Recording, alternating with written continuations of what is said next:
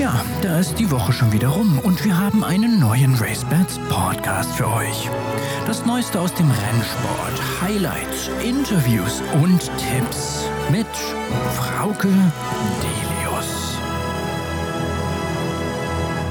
Hallo und herzlich willkommen zum Podcast mit der Nummer 130. Ich habe eine gute und eine schlechte Nachricht für euch. Fangen wir mit der schlechten an. Das ist vorerst erstmal in diesem Format der letzte Podcast. Wir machen einen Summer Break und denken über neue Konzepte nach. Das soll nicht heißen, dass ein Podcast als solches nicht das ist, was wir machen möchten. Ganz im Gegenteil, denn das Format ist toll und wenn man in unser Archiv guckt, dann kann man wirklich sehen, was wir in diesen zweieinhalb Jahren, in denen wir diesen Podcast gemacht haben, doch doch alles besprochen haben, mit wem wir alles gesprochen haben. Schon ein kleines Stück Zeitgeschichte, denke ich mal, was wir im deutschen Galopprennsport mitgeschrieben haben. Es wird weitergehen, das auf jeden Fall. Wie wird jetzt entschieden? Lasst euch überraschen. Nun, die gute Nachricht, wir haben einen tollen Interviewgast und es gibt viel zu bereden. Gerade aktuell äh, passiert ja einiges. Ich denke da nur an die Peitschenregelung in England, wo dort sogar im Mutterland des Turfs darüber geredet wird, ob es bei einem zu vielen Peitscheneinsatz dazu kommen soll, dass auch die Pferde disqualifiziert werden. Unsere Themen im RaceBets Podcast. Unser großes Porträt heute mit Andreas Helfenbein, der so knapp geschlagen Zweiter wurde im ID 153. Deutschen Derby und mit Schwarzer Peter wohl eines der Rennen seines Lebens lieferte. Die beste Derby-Platzierung für den Mann, der bald 55 Jahre alt wird. Also der hat schon einiges an Erfahrung auf dem Buckel und der macht sich so Gedanken über den Zustand des deutschen Galopprennsports. Wie gesagt, ich habe jetzt noch ein paar Jahre. Ich habe den Rennsport in den 80er, 90ern erlebt, äh, wo er geboomt hat, wo das wirklich sensationell war. Das vermisse ich natürlich. Es tut auch weh, den Sport so untergehen zu sehen, weil es ist ein Traumsport. Und welche Sportart gibt es, wo ein, wo ein Mensch und ein Tier so zusammenwachsen, um ein Ziel zu erreichen und das ist zu gewinnen und schnell zu sein? Also das gibt's ja sonst auch gar nicht. Natürlich müssen wir auch mit Andreas Helfenbein über die Peitsche reden. Hier schon mal ein kurzer erster Vorgeschmack. Ich weiß nicht, ob die Strafen sowieso, so wie sie geregelt werden, überhaupt in Ordnung sind. Also ich stelle das alles in Frage, was da gemacht wird. Sollte man halt ohne Stock reiten. Hätte ich keine Angst, weil ich bin, ich bin mit den Händen sehr endkampfstark. Reiten wir halt ohne Stock. Das wäre eine gute Lösung. Das wäre die beste und die einfachste. Natürlich reden wir auch um das Rundrum beim Derby und vor allem auch über das Desaster vor dem Start mit diesen Rails, die versetzt werden mussten. Ich denke, wir können da einiges zur Aufklärung beitragen. Aber erstmal begrüße ich mein Team allen voran aus Hamburg, Katrin Nack. Hallo Katrin. Hallo. In den Süden. Ha. In den Süden, genau. Da kommt der Ronald Köhler. Hallo zusammen. Im Südwesten Christian Jungfleisch. Hallo Christian, ja. wieder fit? Also einigermaßen, ja, hallo. Und aus Brühl im Westen hier Andreas Sauren. Hallo Andreas. Ja, hallo zusammen. Ihr seid so viele heute. Ich weiß gar nicht, ob ich euch alle in die Startboxen reinkriege. Ich muss euch mal so ein bisschen zurechtrücken. Mal gucken, ob das so passt. Ich habe das ja eigentlich genau ausgemessen hier auf meinem Bildschirm. Ja, das wird jetzt enger. Vielleicht müssen wir alles nochmal umbauen. Wir müssen mal gucken. Ihr wisst natürlich, auf was ich jetzt anspiele. Das Derby war ein facettenreiches, voller Geschichten. Das werden wir so schnell nicht vergessen, oder? Wer möchte denn anfangen? Andreas Sauren mal. Wie hast du das Derby erlebt? Du hast gesagt, ich freue mich wie ein Kind auf das Derby. Ja, das habe ich auch. Ich hatte allerdings am späten Nachmittag noch einen Termin gehabt und äh, ich bin reichlich nervös geworden, als es da ja, 25 Minuten gedauert hat, bis dann die Pferde endlich mal in die Startboxen gegangen sind. Ja, habe ich noch nie erlebt in ja, knapp 40 Jahren, wo ich jetzt dabei bin, wird man nie vergessen, äh, brauchen wir auch nicht wieder zu haben. Ja, Katrin, du warst live in Hamburg dabei bei diesem Drama. Das ist ja auch relativ schnell, glaube ich, kommuniziert worden. Wie war denn die Stimmung da auf der Bahn? Ja, also es war wirklich, ich kann mich Andreas ja nur anschließen, auch ich habe das in den ganzen Jahren, die ich im Sport bin, noch so nicht erlebt. Es ist ja ziemlich schnell gesagt worden, das hat aber tatsächlich nicht jeder mitbekommen. Eine gute Freundin von mir saß auf der Tribüne, Balkon, da hat überhaupt niemand was hören können, weil wohl auch die Lautsprecheranlage nicht adäquat genug war. Da haben die Leute dann versucht, übers Internet rauszubekommen, warum es jetzt in Hamburg eine Startverzögerung gibt. Oh, Gut, ja. und ähm, ich, ich stand halt an den Rails, hatte jemanden neben mir, der irgendwie in Hamburg auch mal eine ganz wichtige Position hatte, der also auch vor Scham in Grund und Boden versunken ist. Ich habe aber nicht genau rausbekommen, es war ein älterer Herr. Wir haben uns wirklich super unterhalten und äh, wir waren beide halt eben, sprach, also wir waren absolut sprachlos und äh, klar, Fehler passieren irgendwo, aber ich, es, es ist schon an Unannehmlichkeit oder sogar Peinlichkeit kaum zu überbieten. Ja, und das Problem war für all die, die es vielleicht mal nicht mitgekriegt haben, weil viele werden es nicht sein, ähm, dass der Platz nicht ausgereicht hat, um die Startmaschine da wirklich vernünftig auf die Bahn zu stellen, damit alle 20 Pferde, die im Derby laufen sollten, da auch vernünftig starten konnten. Und dann wurde dann eben, das ist dann dem äh, Starter äh, Ralf Steinmetz ausgefallen, Katja, den kennst du auch gut, ne? Der hat ja auch mal probiert, ob die, die Startbox 20 aufgeht. Ja, ja, ja. Und dann ist dem, genau, dem ist dann aufgefallen, dass da nicht alle 20 Boxen passen. Und dann scheint eben das Problem gewesen zu sein, dass äh, man zwar die Anzahl oder die Breite der Boxen mal 20 addiert hat, aber eben vergessen hat, dass eine Startmaschine tatsächlich bisschen breiter ist als die Summe ihrer Boxen. Ja, die sogenannte ähm, Deichseln, also da werden die, glaube ich, auch miteinander, das sind ja, ist ja eine zweiteilige Startmaschine, die werden ja auch miteinander verbunden. Oder man muss die Startmaschinen, das sind ja große Dinge, auch mal ja, auf dieses Geläuf ziehen. Die hängen dann genau. äh, hinter so einem Trecker oder sowas. Das ist einfach vergessen werden. Also wirklich ein dummer Fehler mit aber großen Auswirkungen. Äh, Ronald, du bist äh, auch mal Redakteur beim BR gewesen. Das heißt das so, es ist ein mediales Fiasko fast. Man muss fast froh sein, dass die Sportschau nicht da war diesmal. Naja, klar. Auf der anderen Seite, es ist eine ultra peinliche Panne. Klar, darf nicht passieren, soll nicht passieren. Aber Pannen passieren halt einfach auch mal. Insofern, man ist kopfschüttelnd, aber es ist eine Panne. Was mich an dem Derby noch viel mehr stört, das ist was Strukturelles. Und wir haben da schon öfter über dieses Thema gesprochen. Ich finde das Ergebnis aus sportlicher Hinsicht unbefriedigend. Angesichts der knappen Abstände im Ziel sind die Regelverletzungen durch Peitschenmissbrauch oder durch zu häufigen Peitschengebrauch der beiden erstplatzierten Jockeys so gravierend, dass man sich in der Tat fragen muss, wie dieses Rennen ausgegangen wäre, wenn sich alle regelgerecht verhalten hätten. Und Regeln sind einfach nur mal dazu da, um eingehalten zu werden. Und wir haben das ja nicht zum ersten Mal. Stichwort Isfahan Derby, wo die Abstände allerdings nicht so knapp waren. Ich finde, es ist allerhöchste Zeit, dass sich der Verband hier etwas überlegt und dass hier neue Regeln eingeführt werden. Ob das jetzt ist, dass man den Peitscheneinsatz außer aus Sicherheitsgründen völlig abschafft oder eine Regelung findet, mit der ein Pferd zurückgesetzt werden kann, wenn die Rennleitung zu der Meinung kommt, dass die Regelverletzung so gravierend war, dass dadurch der Rennausgang beeinflusst worden sein kann.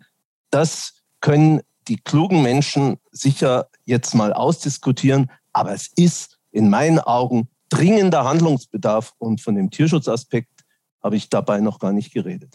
Ja, natürlich gibt es auch, kommt wieder eine Klage äh, von der Peter, das ist klar, die warten ja nur auf sowas. Die haben auch schon eine, wahrscheinlich so eine, so eine Klageschrift, dann setzen sie noch einen anderen Namen ein und dann wird das immer wieder eingereicht. Und äh, das Ganze ist natürlich schon bei RTL gelaufen, also schon äh, eben nicht nur auf deren Webseiten, sondern wird auch immer wieder veröffentlicht. Du hast das jetzt so vorweggenommen. Ich möchte trotzdem auf dieses Derby nochmal so zurückkommen. Es war ja unabhängig von der Peitsche, Ronald. Äh, deswegen frage ich jetzt auch Christian. Ich fand, es war trotzdem ein wahnsinnig spannendes Derby, was ja auch wirklich das gezeigt hat, was wir immer gesagt haben. Es ist ein sehr ausgeglichenes Feld. Da guckt keiner so richtig raus. Die ersten zehn Pferde waren nur drei Längen, knapp drei Längen auseinander, Christian. Ja, genau. Also vom Ausgang her haben wir in den letzten Jahren kaum ein spannenderes Derby gesehen und mehrere hundert Meter vom Ziel waren noch sehr viele Pferde chancenreich unterwegs, die nachher sogar im geschlagenen Feld nur gelandet sind, weil ja die Abstände zu kurz sind. Und in dieser ganzen Diskussion jetzt zu dem Startboxen, Peitsche hin und her, das Sportliche wird irgendwie in den letzten Tagen kaum angesprochen. Das finde ich halt auch ein bisschen traurig. Und ich bin auch ein bisschen skeptisch, weil die Abstände zu kurz waren, sind die Pferde wirklich so gut, wie alle machen. In meinen Augen sind die Abstände nämlich zu eng. Äh, da hätte bisschen mehr Abstand dazwischen sein. Und daher habe ich so ein bisschen Sorge, dass wir jetzt hier kein richtig gutes Grand Prix-Pferd gesehen haben. Vielleicht war bei einigen Pferden die Distanz ein bisschen zu weit, die dann vielleicht auch 2000 Meter zu einem guten Pferd werden. Aber das sind so alles so Dinge, da wurde gar nicht wirklich drüber diskutiert. Ich habe irgendwo mal gelesen, ja, das ist, wir haben einen ganz tollen Jahrgang, weil die so dicht beisammen waren. Aber das halte ich für ein bisschen zweifelhaft. Ja, genau. Nee, da kann ich mich tatsächlich nur anschließen und das genauso unterstützen. So sehe ich das tatsächlich auch. Zum einen, klar, wir haben die richtigen Startnummern sozusagen, also, also Satteldeckennummern waren halt eben vorne. Das höchst eingeschätzte Pferd oder vermeintlich höchst eingeschätzte Pferd hat gewonnen und die Nummer, also Schwarzer Peter war ja jetzt auch nicht die Nummer 20 im Feld und die Pferde sind ja nach ihrer Handicap-Einschätzung sortiert. Und auch die Union als der beliebteste Trial oder der wichtigste Trial hat sich eben bewährt. Aber ich sehe es genau wie Christian, dass so sehr enge Abstände zwischen den erstplatzierten Pferden eigentlich darauf hindeuten, ähm, dass es eben kein hervorragendes Spitzenpferd gibt und dass wir da noch ein bisschen warten müssen, bis wir diesen Jahrgang genau bewerten können. Trotzdem, der San Marco, ich glaube, Ronald, du hast mal gesagt, der ist wie so ein Terrier. Das hat auch diesmal ja. wieder gezeigt. Ne? Das ist echt ja. ein Fighter, also Kämpfer ist er. Und, und eins muss man sagen, der hat in Hamburg wesentlich besser ausgesehen als in Köln. Mhm. Also äh, ich habe, als ich die Bilder aus dem Führing gesehen habe, ich hatte ja die Theorie vertreten, San Marco gewinnt die Union und zum Moonstag das Derby. Aber als ich die Bilder aus dem Führing gesehen habe, habe ich mir gedacht, Mann, der sieht ja, der ist ja verhältnismäßig völlig relaxed und der sieht ja jetzt richtig gut aus. Also da habe ich dann schon gedacht, der hat schon eine wirklich gute Siegchance. Maujan Musabayev, der jetzt zu seinem ersten Derby-Sieg gekommen ist, hat ja wirklich äh, ziemlich lange überlegt, wen er reitet. Er hat dann die richtige Wahl getroffen. Er hat sich auch wunderbar gefreut. Dann zum Schluss unter seinem Dress, also war ein bisschen vorbereitet, äh, ein T-Shirt aus Kasachstan mit, der, mit der Nationalflagge drauf, Grüße in die Heimat geschickt, wurde auch von den Kollegen gebührend gefeiert. Also da waren auch die schönen Bilder zu sehen in Hamburg das war auch von der Stimmung, denke ich mir, Derby ist Derby. Also dann wird dann, das ist dann, glaube ich, auch egal, was dann im Vorfeld war, das ist dann vergessen, Katrin, oder? Ja, natürlich. Also die Stimmung war schon gut. Das kann man nicht anders sagen. Ich habe auch im Vorfeld mit Leuten gesprochen und überhaupt mal so ein bisschen versucht, die Stimmung einzufangen. Da wollte jetzt nicht jeder so ins Mikrofon sprechen, aber ich habe wirklich viele Leute, auch so ein paar alteingesessene Fans getroffen, die mir doch alle gesagt haben, das Derby gehört hierher und nur in Hamburg ist die Stimmung so super und nur hier wird so gefeiert. Und, und man muss eben auch sagen, es waren klar, wir hatten ja noch nicht alle gezählt und im Eifer des Gefechts, sage ich jetzt mal, haben wir da, war jetzt ja noch nicht so diese Brisanz der, der Peitschenschläge oder so da. Und äh, es war ein unglaubliches Goodwill auch gegenüber Bourjan, äh, Baujan da. Das war schon, das war, eine, war, war toll. Außer Herr Kluch natürlich, der, der ja dann nicht ganz so lustig natürlich hinterher war und da sehr betroffen. Jimmy hat ein, zwei Fotos von ihm eingefangen, wo er natürlich sehr betroffen nach dem Rennen aussah, verständlicherweise. Aber es war eine tolle Stimmung. Ich hatte ja dann Andreas Heffenmein äh, getroffen, der auch sagte, wir haben ein bisschen am Stall gefeiert, weil es insgesamt ja doch ein ganz gutes Meeting für uns war. Sie hatten auch äh, 1-2 im Grupperennen mit der äh, Holly Doyle, äh, ja mit Beldispos auf der 1 gegen Montaha, also dieses unverlierbare Pferd, ne?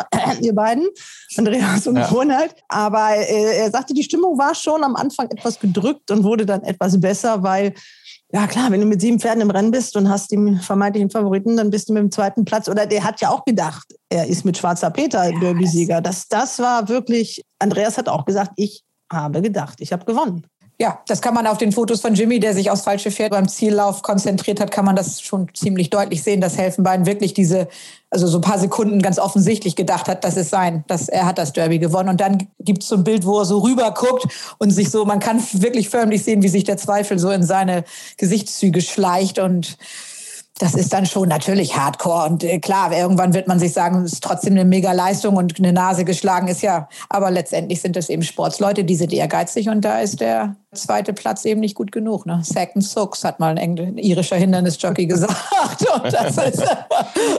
ja, so, ich meine, bei Andreas ist es ja auch so, weil ähm, der hat bald Geburtstag, der wird äh, 55. Ja. Das ist ja nun für einen Jockey auch schon ein stolzes ja. Alter. Und der weiß natürlich, so viele Chancen kriegt er nicht nochmal wieder. Also es ist wirklich ein interessantes Interview gewesen. Aber äh, was man natürlich auch noch sagen muss, ähm, er zweifelt ein bisschen an diesem Zielfoto, was es ja brauchte, um die drei auseinanderzuhalten. Und dann fehlt da auch noch der Zielspiegel. Also man sieht das nicht, was normalerweise auf jedem Foto zu sehen ist, auch von der Gegenseite, also den Gegenschuss. Auch ein bisschen komisch. Also war ja auch nur so Notpfosten da, so Notzielpfosten auf der Außenbahn. Ja, da hat man, glaube ich, zu viel, mit zu wenig Leuten zu viel des Guten gewollt. Ja. Also wir müssen das jetzt mit Hamburg auch gar nicht so ausdiskutieren. Wie sieht denn so die Wettbilanz aus, Herr Sauren? Privat beim Derby? Beim, beim Derby, ähm, es ging so, es war nichts Tolles. Also meine Hauptwetten waren Lavello und, und Ardakan. Ich hatte San Marco tatsächlich noch am, am Tag zu Bahntoto gewettet, 73 für 10. Das fand ich vom Chancen-Risiko-Verhältnis noch interessant. In den Zweier- und Dreierwetten hatte ich natürlich keinen schwarzen Peter dabei gehabt. In der Union hatte ich den noch Siegplatz gewettet, aber dann waren doch die Zweifel am Stehvermögen zu groß. Äh, der ist wirklich das Rennen seines Lebens gelaufen. Hab den immer für ein gutes Pferd gehalten, aber äh, in dem Rennen nach der Union war der für mich schwer zu wetten. Insgesamt bin ich so okay rausgekommen aus dem Derby, aber es war nichts Berühmtes. Und der Rest? Ronald, du warst, glaube ich, so ein Moonstruck-Wetter, ne? Ja, ich habe den ja zum Kurs 20 gespielt und da gab es ja auch noch 4,8 Platz. Also das war schon okay mit der Platzwette. Und ich habe natürlich dann, ich hatte ja auch noch ein bisschen auf Wagnis äh, eine leichte Hoffnung, aber ja, diese Form von Wagnis, die würde ich jetzt einfach mal streichen. Da bin ich gespannt auf die Stute, wie das weitergeht mit ihr. Die wäre, behauptet Andreas, das habe ich jetzt nicht so gesehen, die wäre umgebügelt worden. Also, ja, aber ganz ja, radikal. Ja. Mhm. Ja, also die ist meine ich, ja sogar auf ein vorderes Pferd aufgelaufen oder mhm. so. Also die hat da auf jeden Fall, die wäre fast hingefallen. Die hat einen ganz schweren Rempler im Eingangs zum Schlussbogen, also gerade kurz vor Einbiegen in die Zielgerade. Da musste, hat ihn richtigen Nicker gemacht und das war schon eine dramatische Behinderung, für, also für sie. Und danach hatte sie definitiv keine Chance mehr. Bis dahin saß Holly Doyle noch ganz gut, aber es war natürlich aus der Startmaschine. Ich hatte ja vorher auch mit ihr gesprochen. Und aus der Startmaschine 20 war die Order eben, dass sie ganz schnell nach innen rübergehen sollte. Und wie, wie man im Englischen sagt, I have to ride her for luck. Also sie hat eben auf Glück gehofft, dass diese Lücken aufgehen. Aber bevor überhaupt irgendeine Lücke aufging, war sie eben schon gestolpert und hatte wirklich, also ist fast auf die Knie gegangen. Und das, wenn das jetzt nicht irgendeine Macke hinterlässt oder sie sich wohl möglich was getan hat, was, was, was man ja nicht manchmal nicht weiß oder so, dann, dann ist das auf jeden Fall zu entschuldigt. Ja, wir hätten natürlich auch ein Siegerinterview machen können, aber wir hatten die wichtigsten Herren schon. Wir hatten ein Porträt von Peter Schürgen Anfang des Jahres. Vor kurzem habe ich ein Porträt mit Baujan gemacht. Da hat er mir ja auch erzählt, wie dringend er sich diesen ähm, Gruppe 1-Sieg erstmal wünscht. Wie hat er so vorsichtig angesprochen. Aber den hat er jetzt. Und deswegen denke ich mal, sind wir da ja schon gut äh, vertreten gewesen. Und deshalb also dann die Entscheidung, Andreas Heffenbein äh, zu nehmen dem hätte es, glaube ich, ähm, fast jeder gegönnt auf der Bahn, oder? Ja, wie viele Leute haben das auch eben zu mir gesagt hinterher. Das ist eben genau das, was wir hier schon angesprochen haben. Wer weiß, wie viele Chancen Andreas, also für Helfenbein noch bekommt. Das ist in seinem Alter halt nicht mehr selbstverständlich. Und so nah dann dran zu sein, das war natürlich schon, das, das, da haben viele Leute mit ihm mitgefühlt, das muss ich sagen. Und eben viele Leute gesagt, naja, Borjan, könnte ja theoretisch jetzt mal hin oder her, ob er in Deutschland bleibt oder nicht, aber dass er eben ganz, ganz viele Chancen haben wird, in Deutschland das Derby, im Derby zu reiten. Ich will da vielleicht noch einen Gedanken anfügen, den hat so bis jetzt noch keiner diskutiert. Durch diese ganze Verzögerung von 25 Minuten, die Jockeys durften ja trinken. Ich bin ja ein akribischer Rechner. Wenn man einen halben Liter Wasser trinkt, ist das ein halbes Kilo.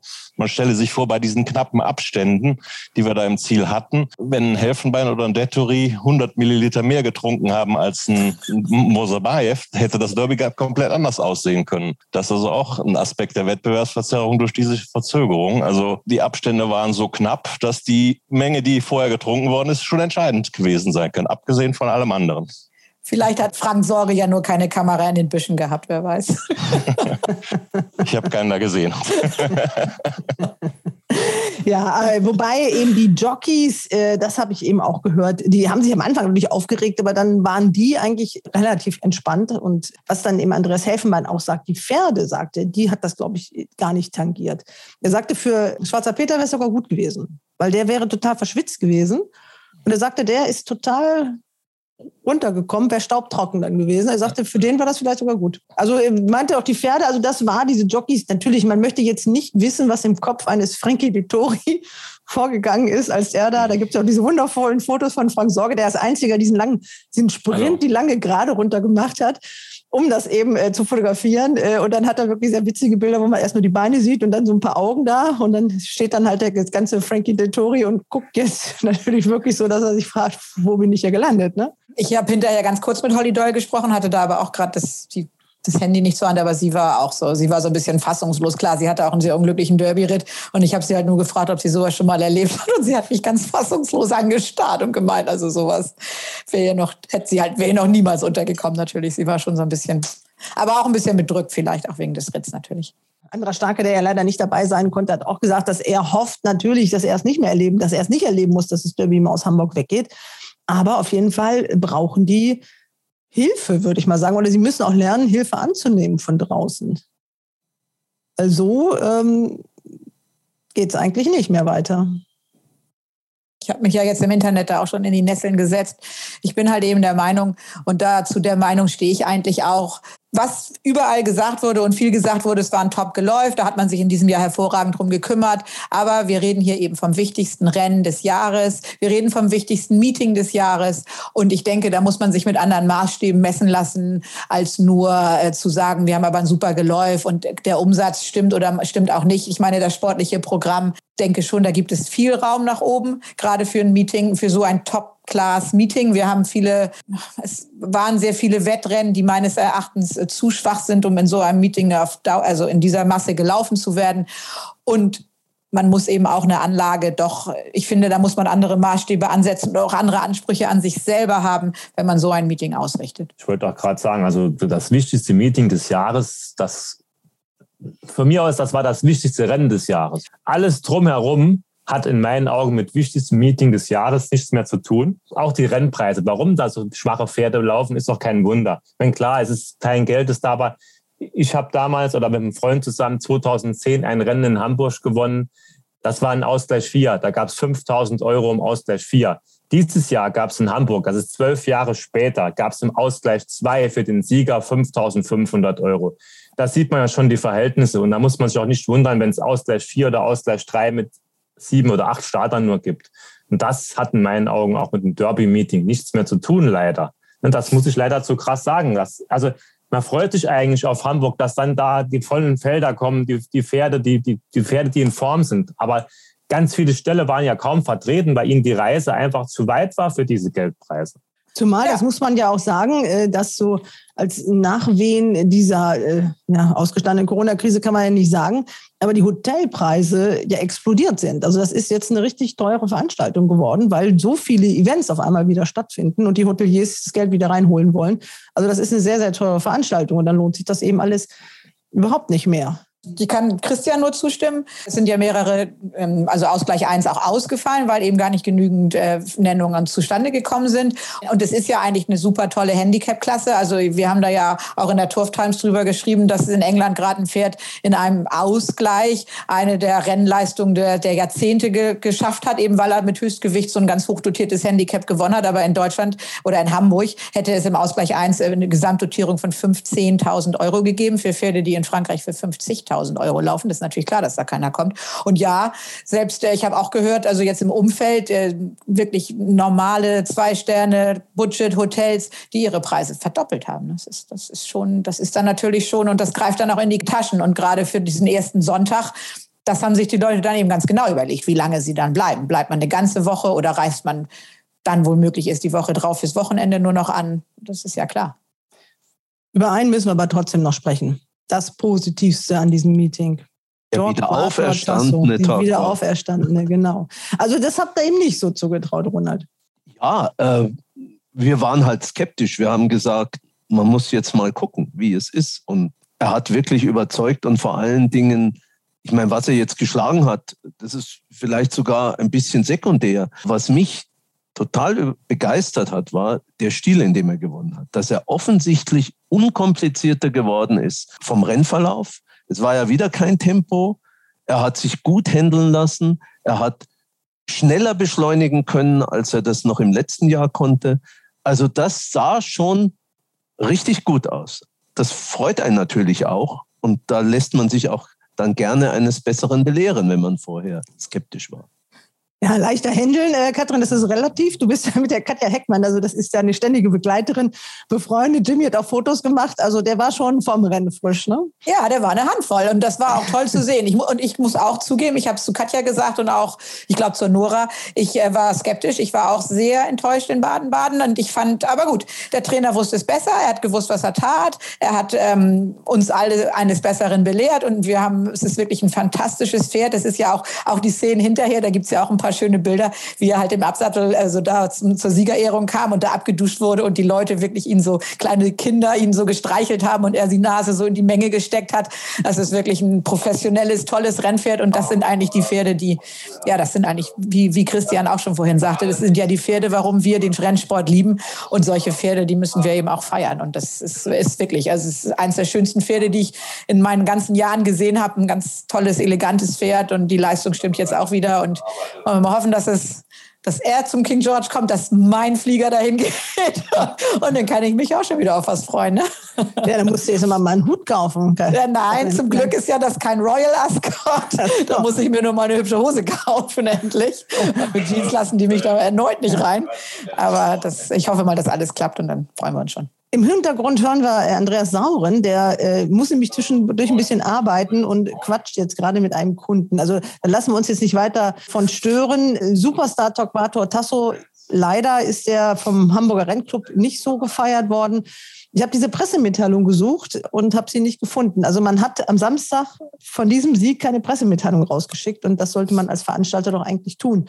Aber äh, das ist auch keine neue Erkenntnis. Ich glaube, das habe ich an Mattisen, äh, damals war er noch nur Schatzmeister, schon mal vor äh, 20 Jahren ist bestimmt her gesagt, dass man die Pressearbeit optimieren sollte, aber das scheint nicht so interessant zu sein.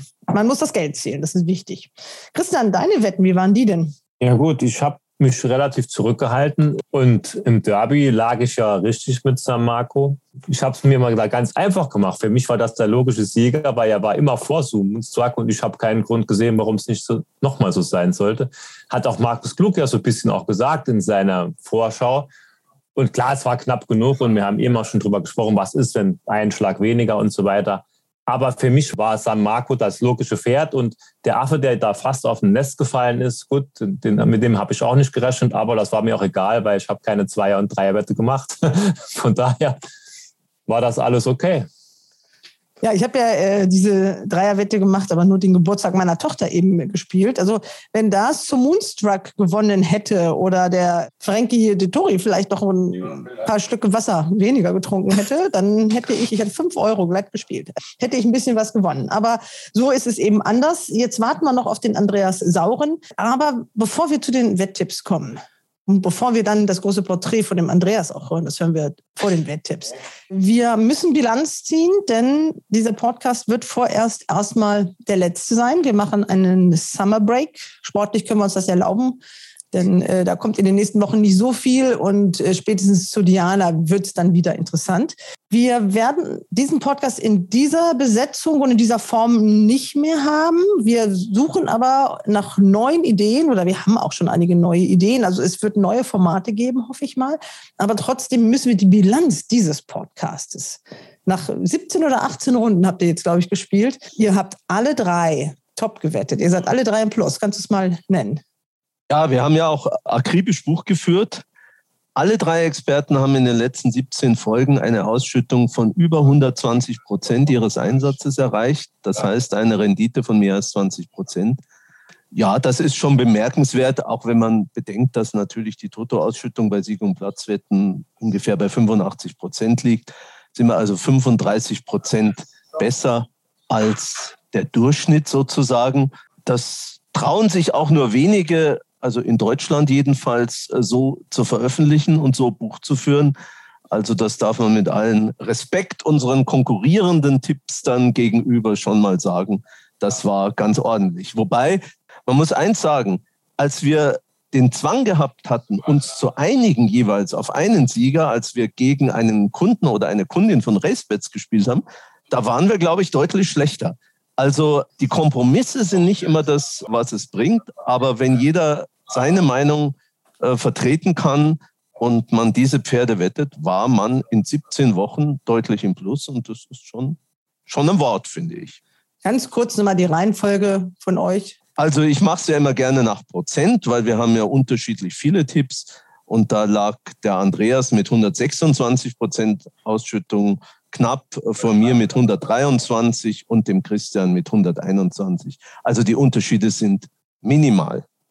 Andreas hat zum Schluss richtig aufgeholt. Ne? Der, der war ja mal ganz weit hinten. Ja, das stimmt. Der hat da so ein skandinavisches Pferd in einem Fliegerrennen mal äh, gewettet. Ja, ich auch. Das war gut.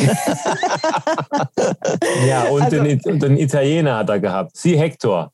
Ja, also dann wir machen natürlich, bevor wir zu Andreas kommen, dann noch ein paar Abschiedstipps, also außer Konkurrenz, weil wir haben ja noch zwei Black-Type-Rennen und dann, äh, wenn ich euch schon mal hier dann habe, dann müsst ihr auch ein bisschen tippen. Und Katrin, du bist dann nicht dabei. Dich verabschiede ich jetzt schon mal und wir sehen uns in anderen Konstellationen wieder Das machen wir. Es hat mich gefreut, dabei sein zu dürfen. Ich wünsche euch noch ein gutes Händchen, auch für die Tipps außer der Reihe sozusagen. Und ich verabschiede mich und äh, ja, bis bald auf anderen Kanälen sozusagen. Und ganz liebe Grüße in den Süden und in den Südwesten. Und tschüss, Frauke. Und tschüss, Andreas, wenn du dann nachher wieder dabei bist. Tschüss.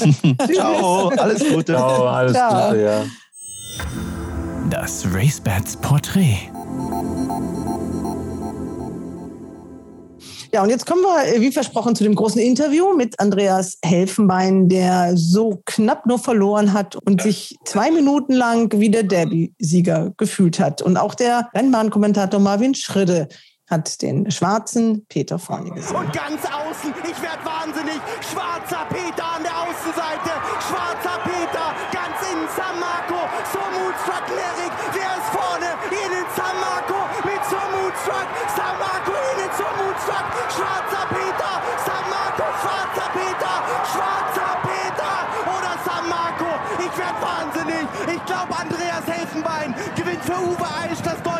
Derby. Aber das war höllisch eng. Innen oder außen. Schwarzer Peter oder San Marco. Ich sitze in einem Fitnessstudio, Just Fit heißt das, in Köln, ziemlich nah bei der Rennbahn und neben mir sitzt der Mann, der am Sonntag für ungefähr zwei Minuten der Derby-Sieger war, Andreas Helfenbein. Hallo Andreas. Hallo. Marvin Schridde hat gesagt, das war verdammt eng, aber ich glaube, es war Schwarzer Peter mit Andreas Helfenbein. Das hast du wahrscheinlich auch gehört und du hast es auch gedacht, dass du vorne bist, oder? Also gehört habe ich es nicht. In dem Moment, äh, wo man im Rennen ist, hört man es nicht. Aber als ich rübergeguckt habe zum ja, Ersatzzielpfosten, äh, habe ich gedacht, eine halshalbe Länge bin ich vorne, ja. Und wie hat sich das angefühlt? Wahnsinn, ne? Ja, eigentlich unglaublich. Und dann Marvin hat wirklich eine Pause gemacht und dann hieß es, Samako ist der Sieger. Und es war wirklich, es war ein kurzer Kopf. Nee, deutscher Galopp hat den äh, Richterspruch schon korrigiert. Es war nur eine Nase. Und was mich eigentlich gewundert hat, ist, äh, ich sehe in dem Zielfoto den Spiegel nicht. Also ich sehe das Spiegelbild nicht. Ich sehe es nur von einer Seite. Und das enttäuscht mich schon ein bisschen oder beunruhigt mich ein bisschen. Das habe ich auch das erste Mal äh, jetzt so gehört. Also es war wirklich, auch der dritte war ja ganz eng dahinter. Ne? Das war dann aber der kurze Kopf dann. Der Sumunschlag zu dir. Ja, genau. Im Richterspruch steht es, glaube ich, auch sogar noch. Kurzer Kopf, kurzer Kopf. Aber ich war am Dienstag mit den Azubis im Direktorium, weil ich gebe immer noch ein bisschen Unterricht. Äh, da habe ich nur so am Rande gehört, äh, es wurde berichtigt auf eine Nase. Oder korrigiert. Jetzt kann man mutmaßen, was man will. Die Entscheidung ist jetzt gefallen. Du bist nur der Zweite in diesem Derby. Aber das ist ja auch trotzdem mit einem Pferd, dem das ja so erstmal keiner zugetraut hat. Du hast gegen die beiden haushohen Favoriten diesen zweiten Platz erzielt. Also da ist man ja auch stolz drauf, musste ja. Es ist ja eine beste Derby-Platzierung, es war ein tolles Rennen. Ich bin natürlich riesig glücklich. Ich habe äh, eine unwahrscheinlich positive Resonanz von den Leuten bekommen oder von überhaupt von den Menschen. Äh, das war schon, war schon klasse. Und wenn mir es vor dem Derby einer gesagt hat, hätte ich es nicht geglaubt. Ich habe immer an den schwarzen Peter geglaubt. Nach der Union allerdings habe ich an das Stehvermögen geglaubt. Schiebe ich jetzt auf, auf den Boden. Und er ist das Rennen seines Lebens gelaufen. Ja, und du bist das Rennen äh, deines Lebens geritten auch. Also nicht, du hast auch Gruppe 1 in der Diana gewonnen, äh, du hast auch noch einen anderen Gruppe 1 Sieg, aber im Derby war das der geilste Ritt, den du hingelegt hast, oder? Ja, war meine beste Platzierung im Derby, auf jeden Fall. Und es war ein, ein entspannter Ritt für mich, weil ich habe mit der Startbox außen haben wir uns das auch schon so ausgemacht, dass ich außen bleibe und nicht ins Gedränge reinkomme, dass er auf jeden Fall gesund aus dem Rennen kommt. Und ich habe den Sieg vor Augen gehabt, ja. War klasse. War ein klasse Gefühl und ein klasse Ergebnis. Aber wie gesagt, du hast gesagt, jetzt korrigiert auf eine Nase. Einerseits Freude, auf der anderen Seite ist es natürlich eine riesengroße Enttäuschung. Du wirst jetzt 55, richtig? Das heißt, ja. Genau, 55. 55. In, in ein paar Tagen. In, ein paar Tagen 55. Das heißt, so viele Chancen hast du nicht mehr. Und so ein Derby-Sieg ist ja das, wovon ihr alle träumt. Und du bist so nah dran gewesen. Das heißt, Freude haben wir eben, aber auch viel Enttäuschung. Ja, das ist das Komische. Ich habe ähm, das Derby eigentlich in meinem Leben nie vor Augen gehabt. Ich habe andere Rennen mir als Ziele gesetzt und die habe ich manchmal zwei oder dreimal gewonnen. Äh, Ich habe zwei Derby-Siege, einer in Holland, ist zwar jetzt vielleicht ein bisschen lachhaft im Moment, aber damals gab es noch 100.000 für einen Sieger. Und ich habe das Macau-Derby gewonnen. Und ja, das muss man erstmal gewinnen.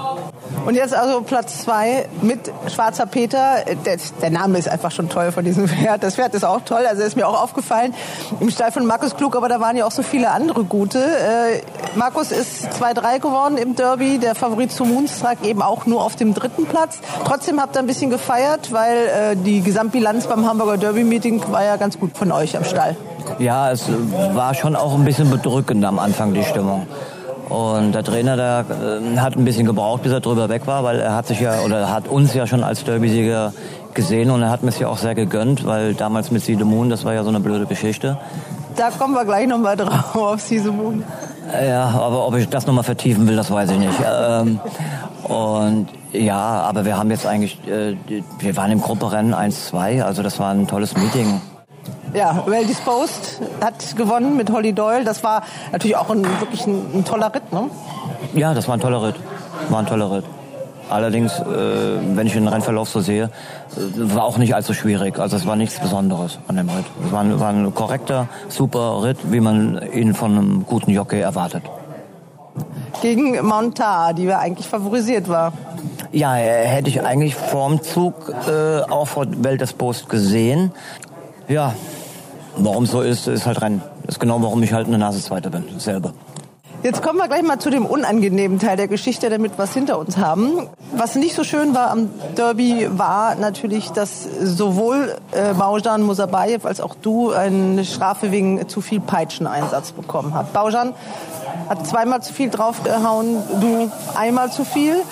Also Moonstruck, äh, Frankie Dettori auch fünfmal, also so viel weniger war es ja auch nicht. Das ist natürlich das, was ein bisschen negativ über diesem Derby mitschwingt. Also gerade die Moonstruck-Wetter sind natürlich stinke sauer. Also ich habe sehr, sehr wenig Strafen in meinem Leben wegen Peitsche bekommen. Aber ich muss wirklich zugeben, in dem Moment, wo ich da nach vorne gegangen bin, habe ich die Stockschläge und alles andere auch vergessen. Äh, sie hätten mir jetzt auch sagen können, ich hätte siebenmal draufgeschlagen, hätte ich es ihnen auch geglaubt. Und wenn, ich sie, wenn sie mir gesagt hätten, ich hätte zehnmal draufgeschlagen, hätte ich es ihnen auch geglaubt. Ich weiß aber auch nicht, warum das so negativ da ausgelegt wird. Man darf nicht vergessen, es ist so ein kleines Stöckchen auf 80 Kilo Muskel. Und die Stöcke, die sind wirklich abgeschwächt, was den Schlag selbst mindert. Die Schmerzen, die das Pferd angeblich laut den Tierschützern spürt, äh, das stimmt nicht. Die sind voller Adrenalin und also so weh tut das nicht. Es geht aber um die Regeln, Andreas. Regeln sind Regeln und die Bestrafung ist jetzt so, dass ihr einerseits werdet ihr gesperrt. Wie viele Tage sind es bei dir? 14. 14 Tage und die Gewinnprozente werden halbiert. Letzteres finde ich mal, das ist meine Meinung, mag für dich eine harte Strafe sein. Ich finde es gerecht, wenn du dadurch vielleicht die paar Zentimeter weiter vorne bist und bist einen Platz besser, dann hast du ja auch die mehr Gewinnprozente. Kannst du das auch so sehen? Ja, das sehe ich sportlich. Ich weiß auch nicht, ob mein Pferd jetzt auf den Schlag mehr jetzt auch noch angezogen hat, weil wenn ich mir das Zielfoto ansehe, hat meine sich gerade, also der schwarze Peter sich gerade zusammengezogen und der Mutzi seiner hat sich gerade gestreckt. Ähm, ja klar, Regeln sind Regeln, aber wenn da äh, 80 auf der auf der Autobahn steht und dann fahre ich auch mal 120, also ganz schwer. Also ich sehe es sportlich und es ist einfach so, ob ich mit dem Schlag mehr gewonnen hätte, weiß ich nicht. Es gibt ja auch viele Pferde, die sich genau im Schlag zusammenziehen und nicht mehr anziehen. Also Peter ist ein Sensibelchen und einen ganz tollen Charakter hat er auch noch. Ob ich jetzt mit einem Schlag mehr gewonnen hätte, das, das, das ist eine Frage, die kann ich mir nicht beantworten und die stelle ich mir deswegen auch schon gar nicht. Ich muss da doch trotzdem noch ein bisschen drauf rumreiten, im wahrsten Sinne des Wortes. Wir kommen doch zu den schöneren äh, Fragen und zu den angenehmeren Fragen. Ähm, der Rennsport hat ja in der Öffentlichkeit einen, schweren Stand. Und äh, man muss das denen auch erklären, dass es eben nicht so schlimm ist für die Pferde, aber es sieht natürlich für die Menschen nicht schön aus, wenn ein Pferd geschlagen wird. Deswegen, der Rennsport steht in der Kritik. Äh, der Rennsport hat auch große Probleme. Deswegen ist es ein Thema, was wichtig ist in der Öffentlichkeit. Deswegen frage ich, warum müsst ihr die Pferde in diesem Fall überhaupt mit der Peitsche schlagen, weil es geht ja nicht darum, sie zu korrigieren in diesem Moment, sondern in dem Moment, wo ihr im Derby Gruppe 1 Rennen reitet, wollt ihr, wenn es so knapp ist, natürlich einfach gewinnen und dann greift ihr zur Peitsche. Ja, ich weiß aber gar nicht, warum die Tierschützer sich da wirklich so anstellen, weil die Galopper, die Rennpferde, die Vollblüter, das sind die bestbehandelsten Pferde überhaupt. Also ich habe so viel gesehen, was an Pferdemisshandlungen äh, stattfindet. Wir wollen wir mal von den anderen Tieren ganz absprechen. Äh, und die werden ja wirklich gepflegt und gehegt und geputzt und die kriegen Therapien. Also da wird so viel für gemacht und die werden so toll behandelt. Und es ist ja nun mal ein toller Sport. Äh, dass man so dagegen geht, wegen der Peitsche, also ich finde es total überzogen. Ich bin kein Freund von Schlägen, deswegen habe ich ja mit Sicherheit auch wenig Strafen, was die Schläge überhaupt betrifft. Und schlagen, das sehe ich, wenn ein Pferd mit mir Schritt geht und ich hau von oben drauf, weil er mal zuckt. Das ist für mich ein Schlag. Und das andere ist ein Endkampf. Und die Pferde, also der schwarze Peter zum Beispiel, hat mir keinen Schlag übel genommen. Ich finde es überzogen, komplett überzogen. Du weichst mir natürlich so ein bisschen aus. Es, ist, es sind aber trotzdem die Regeln so. Es sind nur fünf Schläge erlaubt. Und eigentlich könnte man auch sagen, Regelüberschreitung, Pferd wird disqualifiziert. So, solche Argumente gibt es ja auch. Ja, aber jetzt, jetzt mal ganz ehrlich. Du hast jetzt ein Rennpferd, ja? Und dein Jockey, den du engagierst, ob es jetzt Tettori ist, Bayev ist oder sonst wer ist, die Strafe mit dafür, weil der Jockey da die Nerven verloren hat und einmal Merk draufgeschlagen hat, hm, finde ich, finde ich nicht gut. Und was sagt der Züchter und der Besitzer des Drittplatzierten in diesem Fall?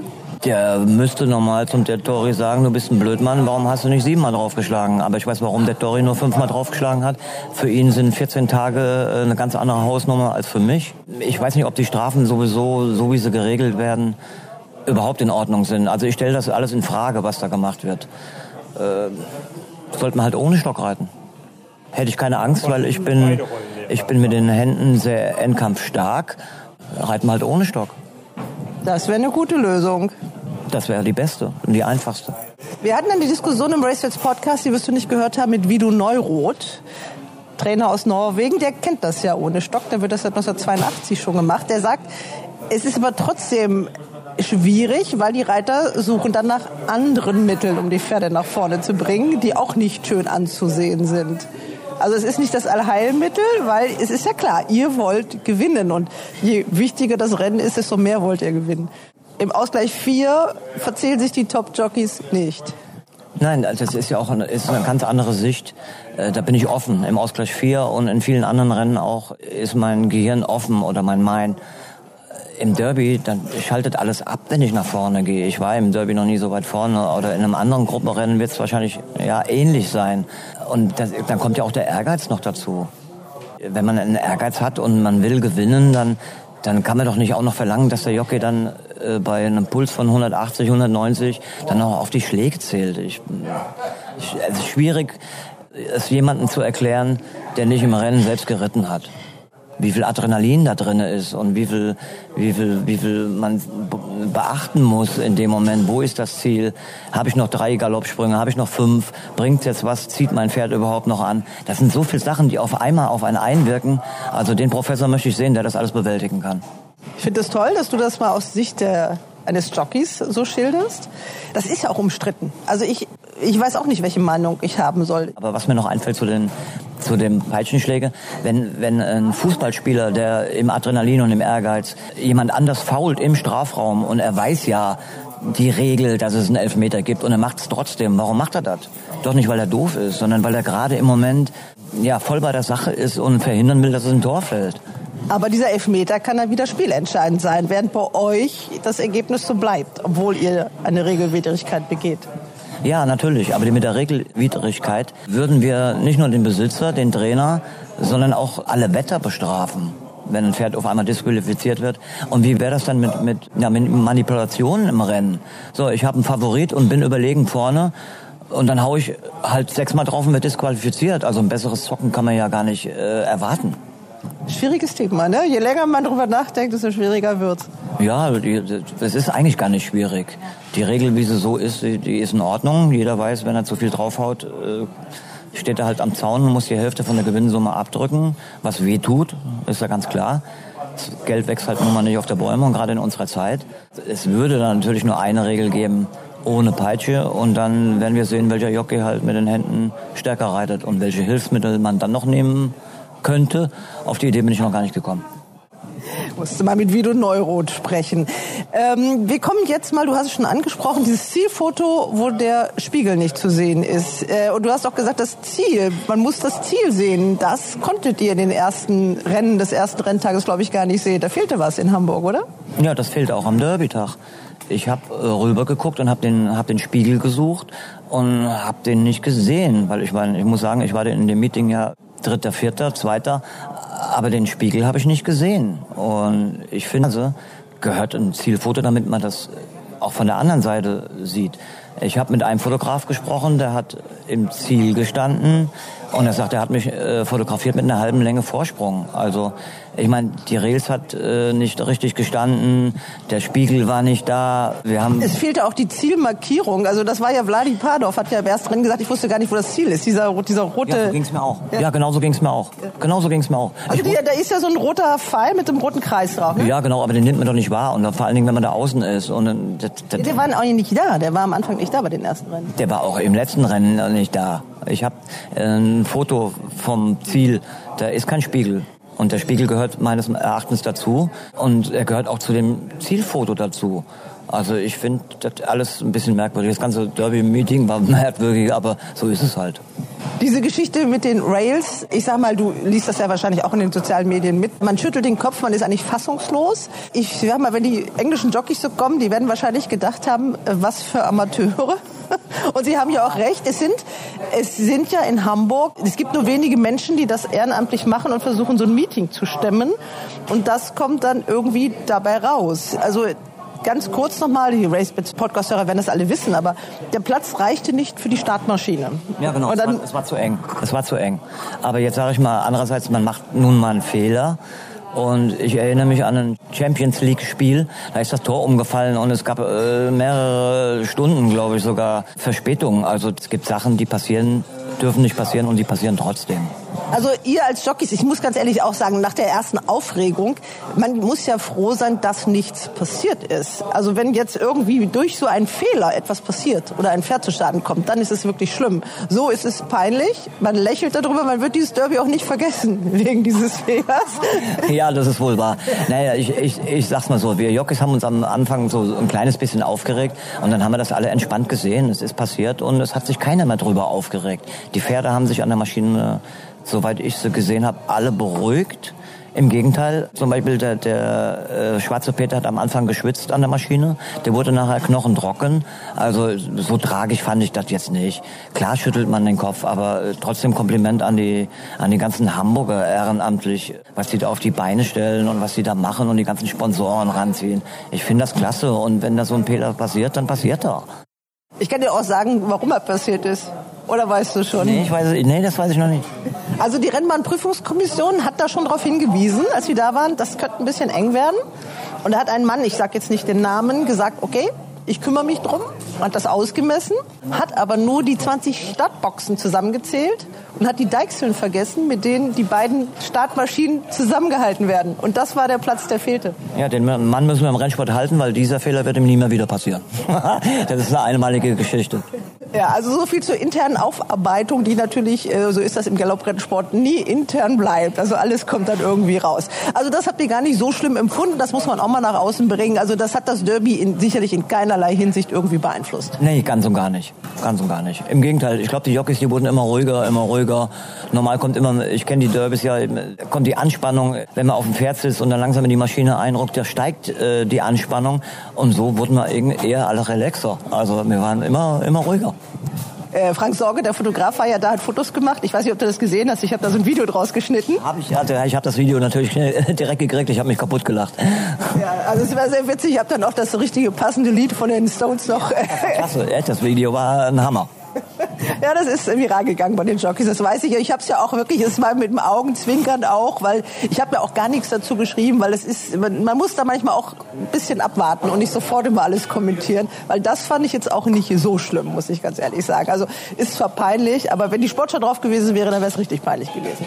Ach, naja, klar wäre es peinlich gewesen, aber ich sag mal, was sagen die Fußballspieler zu einem Champions League Spiel? Was das ist bei denen schon lange untergegangen. Das haben die schon lange wieder vergessen und so wird es bei uns auch sein Ich meine, im Champions League-Spiel fällt ein Tor um und man hat Stunden Verspätung. Was, was ist das denn für ein Witz? Das ist ja noch viel schlimmer als das, was wir da miterlebt haben. Ja, und die Reportage ist legendär und ich muss ganz ehrlich sagen, das haben die Jungs, die den Stream kommentiert haben, in diesem Moment auch cool gemeistert. Ja, ganz klasse. Die haben da direkt alle angefasst und haben Hand angelegt. Also das war ein richtiges Zusammenarbeiten und wir haben echt alle gut zusammengehalten. Damit auch alles gesagt ist, man muss sich da gar nicht weiter drüber echauffieren. Du hast das Stichwort schon genannt, See the Moon. Das heißt, du warst zweimal ganz nah dran am Derby-Sieg. Du warst dieses Jahr ganz nah dran, um Nase geschlagen und du warst auch 2014 eigentlich ganz nah dran. Ja, See the Moon, das ist so eine eigene Geschichte. Ich sag mal, eigentlich wurde das Pferd sogar bestraft, weil ich hätte da nicht angefangen, da eine Rennbrille rauszuschmeißen oder irgendwas. Ich hätte nach Hause geritten und dann wäre es der überlegenste Derby-Sieg aller Zeiten gewesen. Und ich hätte auch aufgepasst, dass ich da um den Bogen rumkomme. Dadurch, dass er ja gerade ausgegangen ist und dann, dann in die Hecken da reingegangen ist, in die Rails, hat er sich wahrscheinlich auch noch verletzt. Das war dann halt das doppeltes Pech. Aber mein Gott, das habe ich schon lange abgehakt. Christophe Simoyon hat das Pferd damals geritten. Es war ein überlegener Sieg, aber danach ist er nur noch einmal gelaufen gehandicapt schon, also der hatte schon eine Verletzung. Leider Gottes konnte er nicht zeigen, wie gut er vielleicht wirklich war, weil das war dann in Baden-Baden noch mal der eine Auftritt und dann ist er Deckings geworden, erfolgreicher. Der Vater vom Drittplatzierten, so Moonstruck. Ja, leider. Ich glaube, Siede Moon hätte auf der ganzen Welt Rennen gewonnen. Ich habe vorher und bis jetzt auch nie mal wieder so ein Pferd geritten wie Siede Moon, weder charakterlich noch äh, von seiner Galoppade, von seiner Art, wie er das alles gemacht hat. Und er war ja immer noch nicht erwachsen. Ja, da ist ein, ein Jahrhundertpferd wahrscheinlich kaputt gegangen. Und das haben die Besitzer sich ja nun mal am Ende selbst zuzuschreiben. Die haben die Entscheidung so getroffen. Und ja gut, jetzt wird's ein super Deckhengst. Schade drum. Auch für, für einen Herr Klug ist es sehr schade, weil so ein Pferd, das bekommt man vielleicht mal alle 30 Jahre, wenn man Glück hat. Ja, was soll ich sagen? Ist halt so. Du warst damals äh, Stalljockey fürs Gestüt Görlsdorf, solltest eigentlich alle Pferde reiten und dann hat man sich sehr kurzfristig vor dem Derby entschieden, nein, das soll doch ein vermeintlicher Weltklasse-Jockey aus Frankreich machen. Also das war wirklich... Nee ist, ne? nee, ist nicht ganz so. Das war so, dass ich mich drei, drei Wochen vorher verletzt habe. Ich bin in Frankfurt mit dem Sieg vor Augen gefallen und hatte ein Schleudertrauma. So, ich kann die Entscheidung des Besitzers auch ein kleines bisschen verstehen. Er hat sich Sorge gemacht, dass ich nicht fit genug bin, dass ich irgendwo ein Handicap habe. Und äh, in so einem Rennen will man natürlich einen Jockey haben, der fit ist. Ich habe dem äh, den Besitzern immer wieder gesagt, ich bin gesund, ich schaff das und es geht. Aber die haben dem wohl nicht ganz so vertraut. Und wie gesagt, ich bin einer der wenigen Menschen, die die Entscheidung auch ein kleines bisschen vertreten. Deswegen tat es vielleicht auch nicht ganz so weh. Und ich bin ja geldlich auch ist es ausgeglichen worden. Ich habe zwar das Derby nicht gewonnen in, in Form vom auf dem Pferd sitzen, aber sonst habe ich keinen Schaden davon genommen und das fand ich ja auch gut so. Also das war schon, schon auch in Ordnung, was Girlsdorf da gemacht hat. Und du warst einer der ersten Gratulanten auf der Bahn. Ja, natürlich. Das war ja, A, wusste ich ja, ich krieg das Geld. das war ja schon mal ein Highlight. Das erleichtert das natürlich ein bisschen. Ja, es, es lindert den Schmerz, ne? Es lindert den Schmerz. Und das Zweite ist natürlich, ich hatte recht gehabt mit dem, was ich schon zweijährig gesagt habe, also ein ganzes Jahr davor. Ich sage, das ist das beste Pferd, was ich je geritten habe. Und es wurde einfach nur bestätigt. Und deswegen habe ich mich mitgefreut. Geschichte. Jetzt steht er im Lenwoodstadt und ist Vater es geht von ihm gut. und genau. es geht ihm es gut. Geht ihm genau. gut und das ist das Wichtige daran. Ja, genau. Kommen wir mal zu etwas, das nennt sich Tough Times Test. Ähm, das sind mal so ganz allgemeine Fragen. Stell dich mal ganz kurz vor, also wirklich nochmal mit Namen, wann geboren, wo geboren und was da. Ja, also ich bin Andreas Helfenbein, geboren am 23.07.67 in Frankfurt bin äh, pferdenah, seitdem ich denken kann. Hab mit Dressursport angefangen, weil ich vom Rennsport äh, ja gar nichts wusste, dass es das überhaupt gibt. Hab sehr viel Dressurunterricht gehabt. Bin als junger Mann immer auf Ponyhöfen weit weg von zu Hause gefahren und habe da meine ganzen Ferien verbracht. Irgendjemand kam dann mal auf die Idee, dass ich das Talent zum Jockey hätte, weil ich bin klein und Pferde und sportlich. Und dann habe ich mein Praktikum auf der Rennbahn gemacht und bin dann so in den Rennsport reingekommen. Wo hast du das Praktikum gemacht? Bei wem hast du angefangen? Ich habe bei Heinz Kretschmer angefangen. Das war ein sehr guter Hindernistrainer äh, in Frankfurt. Der war Futtermeister bei meinem nachherigen Lehrmeister. Das war Andreas Hecker. Und da habe ich dann meine Lehre absolviert. Bin nach einem Jahr äh, Ende der Ausbildung nach Köln zu Bruno Schütz gewechselt. Dort habe ich äh, mit Lutz Meder zusammengeritten, der mir sehr viel beigebracht hat. Andreas Schütz war damals noch, hm, ich glaube 16, hat äh, Hindernisrennen geritten. Andra Starke kam irgendwann dazu, der war zu dem Zeit äh, noch nicht mal in der Lehre, der war 14 oder 15. Und ja, dann habe ich dann so von da aus meinen Weg gefunden nach Uwe Ostmann, wo ich unwahrscheinlich viel gelernt habe. Uwe Ostmann ist so, sage ich immer so, mein, mein zweiter Lehrmeister. Er hat mir unwahrscheinlich viel beigebracht, ist ein sehr harter, aber gerechter Mensch gewesen. Top-Trainer. Der hat mir das Galoppreiten beigebracht. Und von da aus habe ich gewechselt zu Theo Krieper. Da war ich das erste Mal in Röttgen. Äh, Sternkönig war damals mein erster Gruppe 1-Sieger bei ihm. Da er leider in die mit 64 in die Pension gegangen ist oder gehen musste, fit genug wäre er noch gewesen, um weiter zu, zu trainieren, habe ich dann gewechselt zu Andreas Löwe und dann ging das immer so weiter. Dann warst du auch mal in Macau und so, da kommen wir dann aber auch noch mal drauf. Genau, ne? Aber du bist wirklich so lange schon dabei. Du hast Namen erwähnt, die ja auch schon, also Andrasch wird ja auch bald 50. 48, ne? 48, ne? Also du bist so lange schon dabei. Ich glaube, es gab nicht viele Leute auf der Bahn, die dir das nicht gegönnt hätten. Ja, ich weiß, ich weiß. Es haben auch sogar die ganze Jockeystube hat für mich geschrien. Und gerade weil sie mir halt mit Sidomun damals das Derby, naja, kurzfristig weggenommen haben, äh, hätten es mir schon sehr viele gegönnt. Aber ich glaube, ich habe vor dem Derby eigentlich aus Spaß im Stall gesagt, wenn ich das Derby gewinne, höre ich zu reiten auf. So, dann ging das im Stall rum wegen dem Laubfeuer. Dann kam der äh, Assistenztrainer und sagt zu mir, wie, du willst aufhören, nach, wenn du das Derby gewinnst. Ich sage, nee, das habe ich ja nicht ernst gemeint. Da sagt er, ja, du wärst der erste Jockey, äh, den ich kenne, der nach einem Derby-Sieg die Karriere sofort beendet. Ich sage, na ja, wenn das so ist, dann könnte ich mir das vielleicht sogar vorstellen. Und ich hab, das ging das überall rum. Und dann haben mich Leute angesprochen und dann kam ich eigentlich schon in den Zugzwang. Ich sage, oh Gott, wenn ich jetzt das Derby wirklich gewinnen sollte, dann muss ich aufhören zu reiten. Und eigentlich will ich ja gar nicht aufhören zu reiten. Also das war alles schon so ein bisschen merkwürdig. Vielleicht habe ich es deswegen nicht gewonnen. Wer weiß. Wer weiß. Vielleicht gibt es nächstes Jahr dann noch einen blauen Peter oder so und dann gewinnst du es dann oder in zwei oder drei Jahren. Also du bist ja... ja, na gut, also irgendwann wird das Alter mich ja auch mal einholen. Also ob ich noch drei Derbys reite, das weiß ich nicht. Keine Ahnung, keine Ahnung. Aber ich meine, das ist ein unglaublich harter Sport. Ich habe auch mit Andrasch gesprochen. Was ihr auf euch nehmt, ist wirklich der helle Wahnsinn. Also von der Leistung her, von der sportlichen Leistung her, ich glaube, es gibt wenig Sportler, die so durchtrainiert sind und vor allem noch, noch zusätzlich ja auf diese Ernährung so achten müssen wie ihr. Und der ganze Verzicht auf alles. Ich meine, man ist ja kein Wochenende zu Hause, ne? Mal, äh, Familie ist schwer, wenn man dann ein Kind hat, ist es auch schwer, dem gerecht zu werden. Also es, es gehört sehr, sehr viel dazu, um Jockey zu werden oder guten Jockey zu sein. Und es könnte natürlich auch das Problem des Nachwuchs sein. Ne? So die Leute, die jungen Leute heutzutage, die wollen mehr die Lebensqualität als den Ehrgeiz, äh, was zu erreichen. Ist schwer, ja. Es ist ein harter Job, haben Sie schon recht. Und diese Askese ist ein anderer Sache wahrscheinlich ist es, können wir deshalb so lange reiten? Also beim Fußballer spielt es mit 35 Schluss. Du bist ja schon 20 Jahre drüber. Ja, richtig. Ein Fußballspieler, was die leisten, es ist eigentlich unglaublich. Und dass da die Knochen äh, mit 30 dann irgendwann mal sagen, nee, ich will ja nicht mehr, das ist wie beim Tennisspieler auch. Also die, die trainieren ja noch ganz anders als wir. Das heißt nicht, dass sie fitter sind. Die trainieren nur anders. Und wir haben das Glück, dass wir eben den ganzen Tag an der frischen Luft sind und äh, auf die Ernährung achten und ich mache halt noch viel Sport, was Dehnen und Kraftausdauer angeht. Das heißt, ich schone die Knochen, weil ich meine Muskeln aufbaue und es eben nicht auf die Knochen lasse. Dann können wir halt schon länger damit leben. Das stimmt schon. Wir sind ja nicht umsonst hier in einem Fitnessstudio. Äh, wie oft bist du hier noch? Also man muss sich, wie muss man sich deinen Tag vorstellen für die, die sich nicht so auskennen? Also du reitest äh, in der Arbeit aus. das machst du fünfmal in der Woche oder wie? Ja, zwischen fünf und sechs Mal.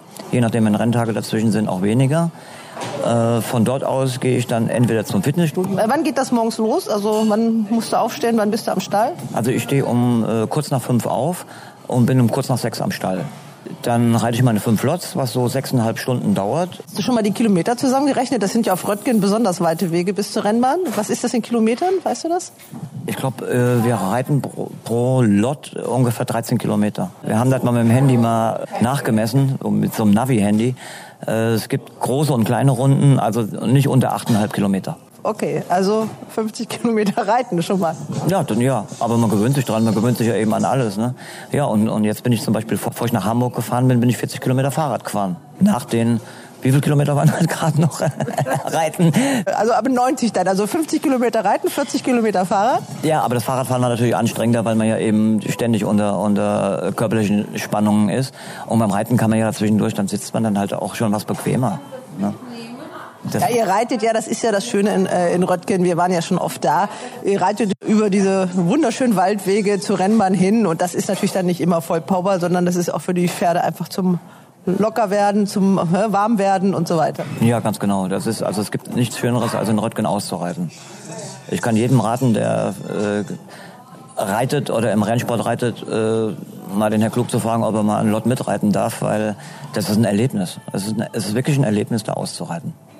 Das sind auch die tollen Seiten an deinem Sport. Ne? Also dieses, wenn man Natur mag, wenn man Tiere mag, dann ist das auch ein wirklich toller Beruf. Es ist ein Traumberuf. Es ist ein Traumberuf, was äh, viele vielleicht nicht so sehen, weil sie eben auf vieles verzichten müssen. Das ist, ist schwierig, eine schwierige Waagschale, aber ich möchte nicht tauschen. Also wenn ich jetzt nochmal leben würde oder nochmal von vorne anfangen müsste in meinem Leben, äh, würde ich, würde ich das wieder machen. Auf jeden Fall. Jetzt bist du natürlich in einem Alter, wo die Frage erlaubt sein muss, äh, wie stellst du dir dann die Zukunft vor? Was kann man dann, wenn man wenn du dann wirklich mal das Derby gewinnst und aufhören musst, was, was äh, kann man dann machen? Was hast du vor? Was hast du Ideen? Hast du irgendwelche Ideen? Ja, ich bin äh, zu der Liebe des Pferdes zum Rennsport gekommen und diese Liebe hat nie aufgehört und ich werde immer was mit Pferden machen. Ich könnte mir gar nicht vorstellen, irgendwo im Büro zu sitzen oder irgendwas anderes zu machen. Ich bleibe bei den Pferden und ich bleibe dem Markus Klug erhalten. Als Arbeitsreiter, als Arbeitsjockey. Für mich gibt's nichts anderes. Also bis du dich vom Pferd irgendwie bis du runterfällst. Ja, das weiß ich natürlich nicht. Ich denke mal auch, dass der Herr Klug irgendwann einen Job für mich hat, wenn ich nicht mehr reiten kann. Ich meine, wer weiß ja, was morgen ist. Ich kann ja, ich kann ja äh, morgen einen Autounfall haben, bin tot oder fall vom Pferd und bin tot. Also das, so, so weit denke ich nicht. Ich denke immer lieber so ich bin so spontan und kurzfristig. Ich möchte reiten und das mache ich jeden Tag. Und solange ich das kann, ich kann mir ja morgen das Knie verdrehen und kann überhaupt nicht mehr wieder aufs Pferd. Das wäre natürlich der absolute Albtraum für mich. Denke ich mal, dass Röttgen auch noch einen Job für mich hat, wo ich nicht unbedingt aufs Pferd muss. Okay, was ist denn dein Lieblingspferd? Ist das Moon gewesen oder gibt es da noch ein anderes, wo du eine ganz besondere Verbindung, eine ganz besondere Beziehung zu hast? Ja, mein Lieblingspferd ist natürlich im Moment Schwarzer Peter und das wird auch so lange bleiben, weil äh, ich bin jetzt seit anderthalb Jahren mit ihm beschäftigt. Wir haben sehr viel zusammen, ja, wir sind zusammengeschrumpft. Er liebt mich, ich liebe ihn. Er hat so seine Wehwehchens gehabt, die ich jetzt Gott sei Dank mit guten Therapeuten beseitigt habe. Was war das zum Beispiel? Äh, das Zungenband war raus, der Atlas war ewig raus, der dritte, vierte, fünfte Halswirbel war immer raus. Vorne links äh, hat er Probleme gehabt, äh, eben darauf, weil er immer so ein bisschen schief gelaufen ist. Das waren alles Entwicklungsprobleme, die sich aber festgefressen hätten, wenn man nicht dagegen angegangen ist. Und also da ist ein Pferdephysiotherapeut dann dran, äh, der arbeitet mit dir zusammen, der Trainer. Das ist dann alles so eine Teamarbeit, um so ein Pferd wieder fit zu machen? Ja, das, nee, nee, nicht wieder fit zu machen, sondern ihn zu stabilisieren. Ich kann mich dran erinnern, da war mein, mein Sohn, äh, ich glaube mal anderthalb Jahre alt, hat der Kinderarzt mir geraten, mal zum äh, Orthopäden zu gehen oder zum Chiropraktiker, weil er den rechten Arm nicht immer hochgekriegt hat. Er war zu groß für den Bauch der Mutter, um sich richtig zu legen. Und da haben sich Wirbel verzogen. Und der hat ihn da rumgewirbelt, dass mir schlecht geworden ist als Baby. Ne? Er hat ihn auf den Arm genommen hat ihn da rumgewirbelt. Und seitdem konnte er den Arm hochnehmen. Und das sind so Sachen, die bei Pferden auch sind. Das sind Sachen, die durch die Entwicklung und die Belastung Wirbel vielleicht rausrutschen und, und die nicht ganz gerade gehen. Und wenn man da nicht darauf achtet, dass die gerade gehen, dann zeigen die Beine eben Probleme an. Und wenn man viel Gefühl hat für ein Pferd, dann merkt man das recht früh. Und wenn man dann noch einen guten Therapeuten hat, dann kann man dem entgegenwirken und dann stabilisiert sich das mit dem Alter und dann werden es halt äh, stabile Rennpferde, die auch alt werden. Wenn man wirklich diese Pferde, man konnte sie dann ja lange vor der Startbox stehen sehen, wie viel Geld ja sowieso von Seiten der Besitzer und Züchter in diesen Pferden steckt, aber auch wie viel Arbeit das wird, glaube ich, den meisten auch nicht klar. Also wie viel Arbeit von euch Arbeitsreitern und auch von den Trainern und eben auch das ganze Personal, das was noch dazugehört. Ne? Also im Stall sind ja noch viel mehr Leute. Ja, natürlich. Äh, es würde den Rahmen sprengen, wenn ich jetzt anfangen und aufhören würde. Das fängt ja bei dem Ausmister schon an. Wenn der Ausmister nicht die Boxe vernünftig immer ausmistet und äh, der Ammoniak da hochsteigt, dann kriegen die Pferde Lungenprobleme. Also das, das, das, das ist Wahnsinn. Ja, die Arbeit, äh, die ist enorm, die ist auch auch sehr zeitraubend und, und umfangreich. Aber wer weiß denn zum Beispiel, wie viel Arbeit steckt beim Tennisspieler drin, bis er überhaupt dahin ist? Was hat Boris Becker äh, alles machen müssen, bis er überhaupt mal zum Wimbledon gekommen ist? Also ich glaube, das ist bei jedem Sportler und jeder, jeder Sportart so. Was magst du am Galopprennsport, hast du schon beantwortet. Was war das tollste Erlebnis im Galopprennsport? War das schon äh, dieser zweite Platz oder war das äh, der Derby-Sieg in Macau? Was war's?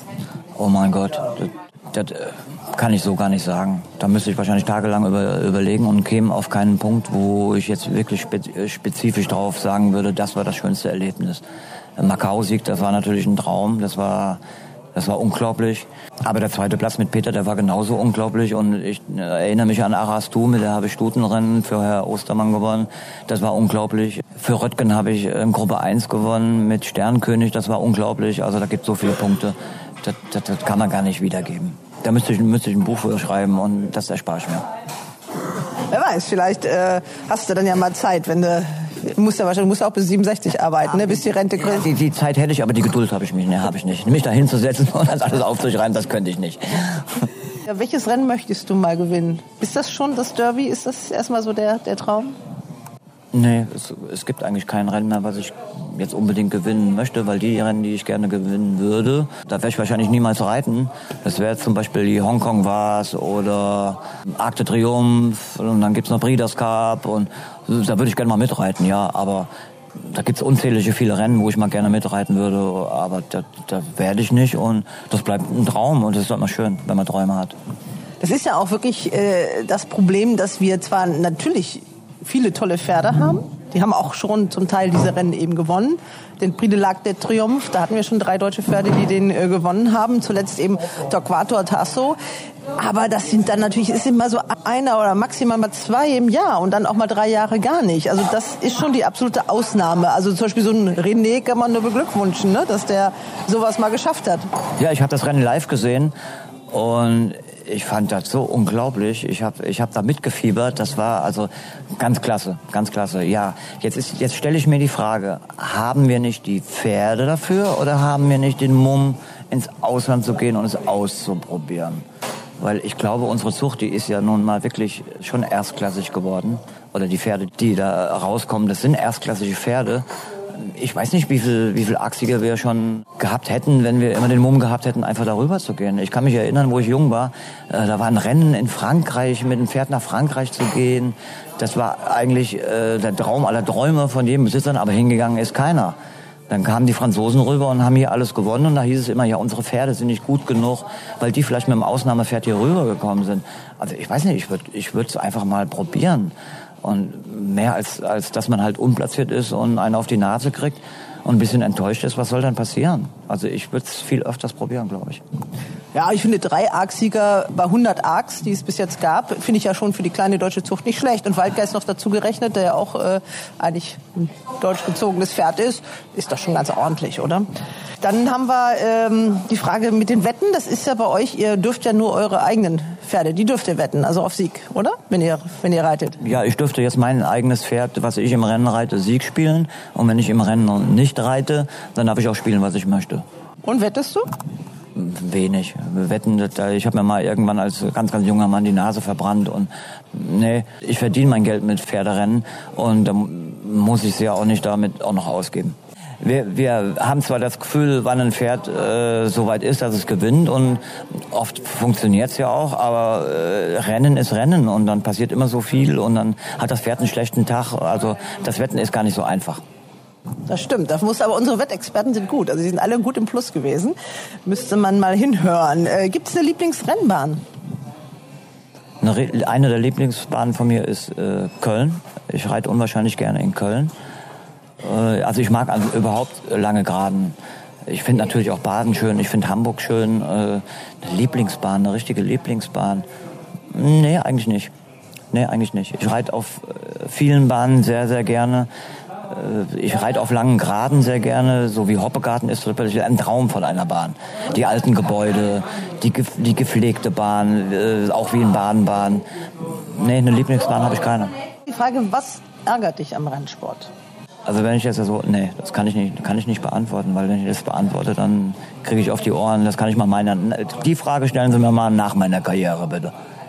Ähm, dann aber trotzdem mal andersrum gefragt, was würdest du gerne ändern? Wenn du die Chance hättest, was würdest du so spontan, was wäre wichtig, was sofort geändert werden müsste? Du kriegst ja vieles gar nicht mit, weil Facebook und so ist ja gar nicht mehr dein Thema, ne? Facebook, soziale Medien, hast du dich verabschiedet? Nee, von den sozialen Medien habe ich mich nicht komplett verabschiedet, aber es hat viel äh, Kopfwürmer gegeben, weil ich viel Schlechtes gelesen habe. Ganz schlimm war das, äh, die Phase mit Sidemun.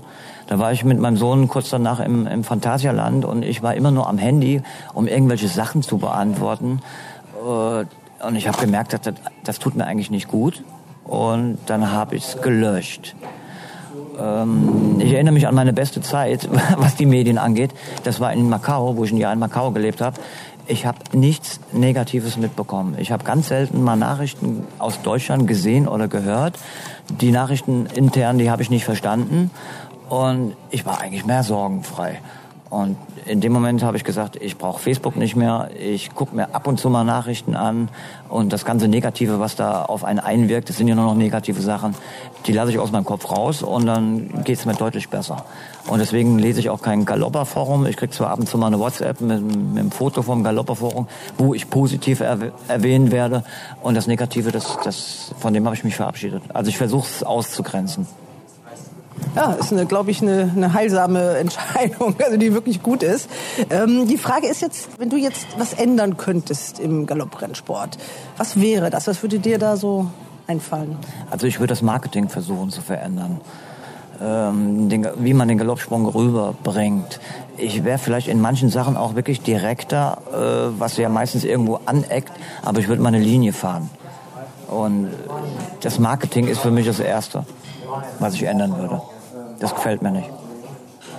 Nur wenn Sie mich jetzt fragen, äh, wie würdest du es ändern und was würdest du ändern, da müsste ich länger drüber nachdenken und ich hatte ja nur, nur mal das auch nicht studiert. Ne?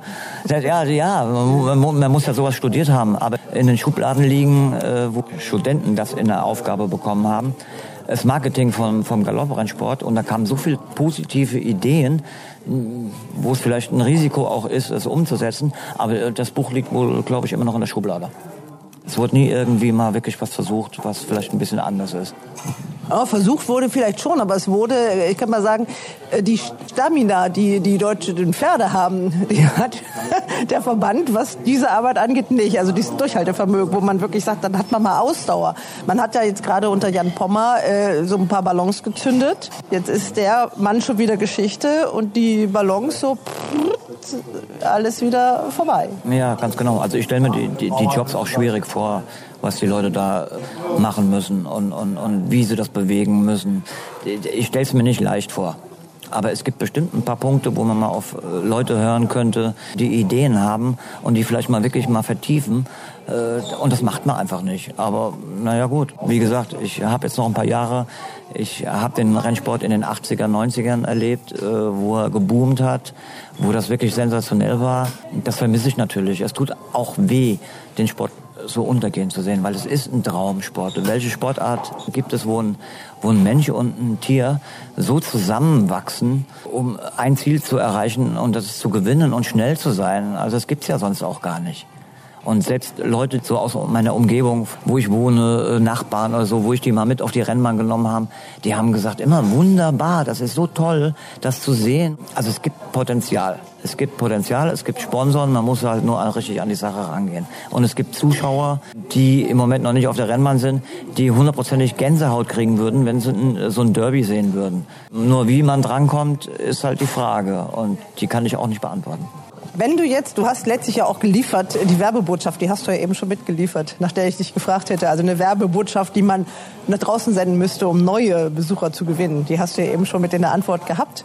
Wenn du jetzt diesen Stream siehst, das ist natürlich eine hundertprozentige Verbesserung zu dem, was wir vorher hatten.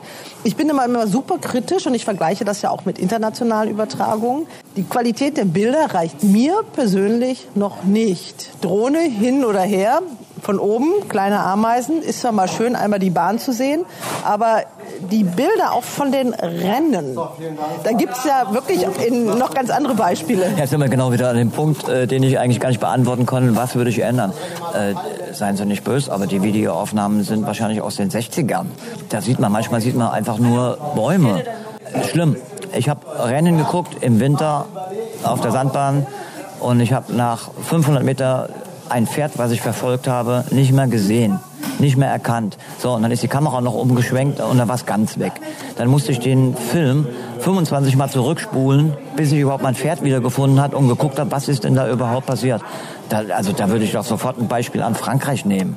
Die Aufnahmen in Frankreich, die haben mich schon vor zehn Jahren fasziniert, wie die Jockeys da rangezoomt werden, wo man Augenzwinkern vom Pferd gesehen hat. Äh, es ist wahrscheinlich kostenspielig und das Geld haben wir ja wohl ja nicht mehr. Aufwendig vielleicht auch, weil ich habe mich mal mit dem Rüdiger, alles sein Sohn, unterhalten, der genau das gemacht hat. Es funktioniert nicht mehr, das Geld ist nicht mehr da. Aber das würde ich sofort ändern weil diese Faszination, was ich da in Frankreich hatte, wo ich nur Rennvideos gesehen habe, das würde genauso in Deutschland auf die Jugend auch Auswirkungen haben. Sachen, die man sieht, die Gänsehaut bringen. Du hast jetzt Dortmund als Beispiel, ist natürlich ein schlechtes Beispiel, weil Dortmund ist wirklich Low Budget, was sie da machen. Also Hamburg Derby ist natürlich noch eine andere Übertragung, aber trotzdem diese ganz nahen Bilder. Aber auch in Hamburg habe ich Rennen geguckt, wo ich äh, Bäume gesehen habe. Die besten Aufnahmen, die kamen aus dem Auto. Das waren Traumaufnahmen. Das war das, was man sich vorstellt. Aber in Hamburg die Rennfilme, da war auf einmal ein Wald da. So, wo ist denn mein Pferd jetzt geblieben und was ist denn da passiert? Das kommt in die Bäume rein an dritter Stelle und kommt aus den Bäumen raus an achter Stelle und keiner weiß, was passiert ist. Also wenn ich Wetter wäre und würde sowas zweimal sehen, würde ich kein Pferd mehr wetten. Das, diese Bäume in Hamburg, klar, da muss man einfach noch einen Kameraturm mehr bauen. Das kostet natürlich alles viel Geld. Ja gut, aber wir, wir reden ja davon, den Rennsport zu vermarkten und da muss man halt ein bisschen Geld in die Hand nehmen.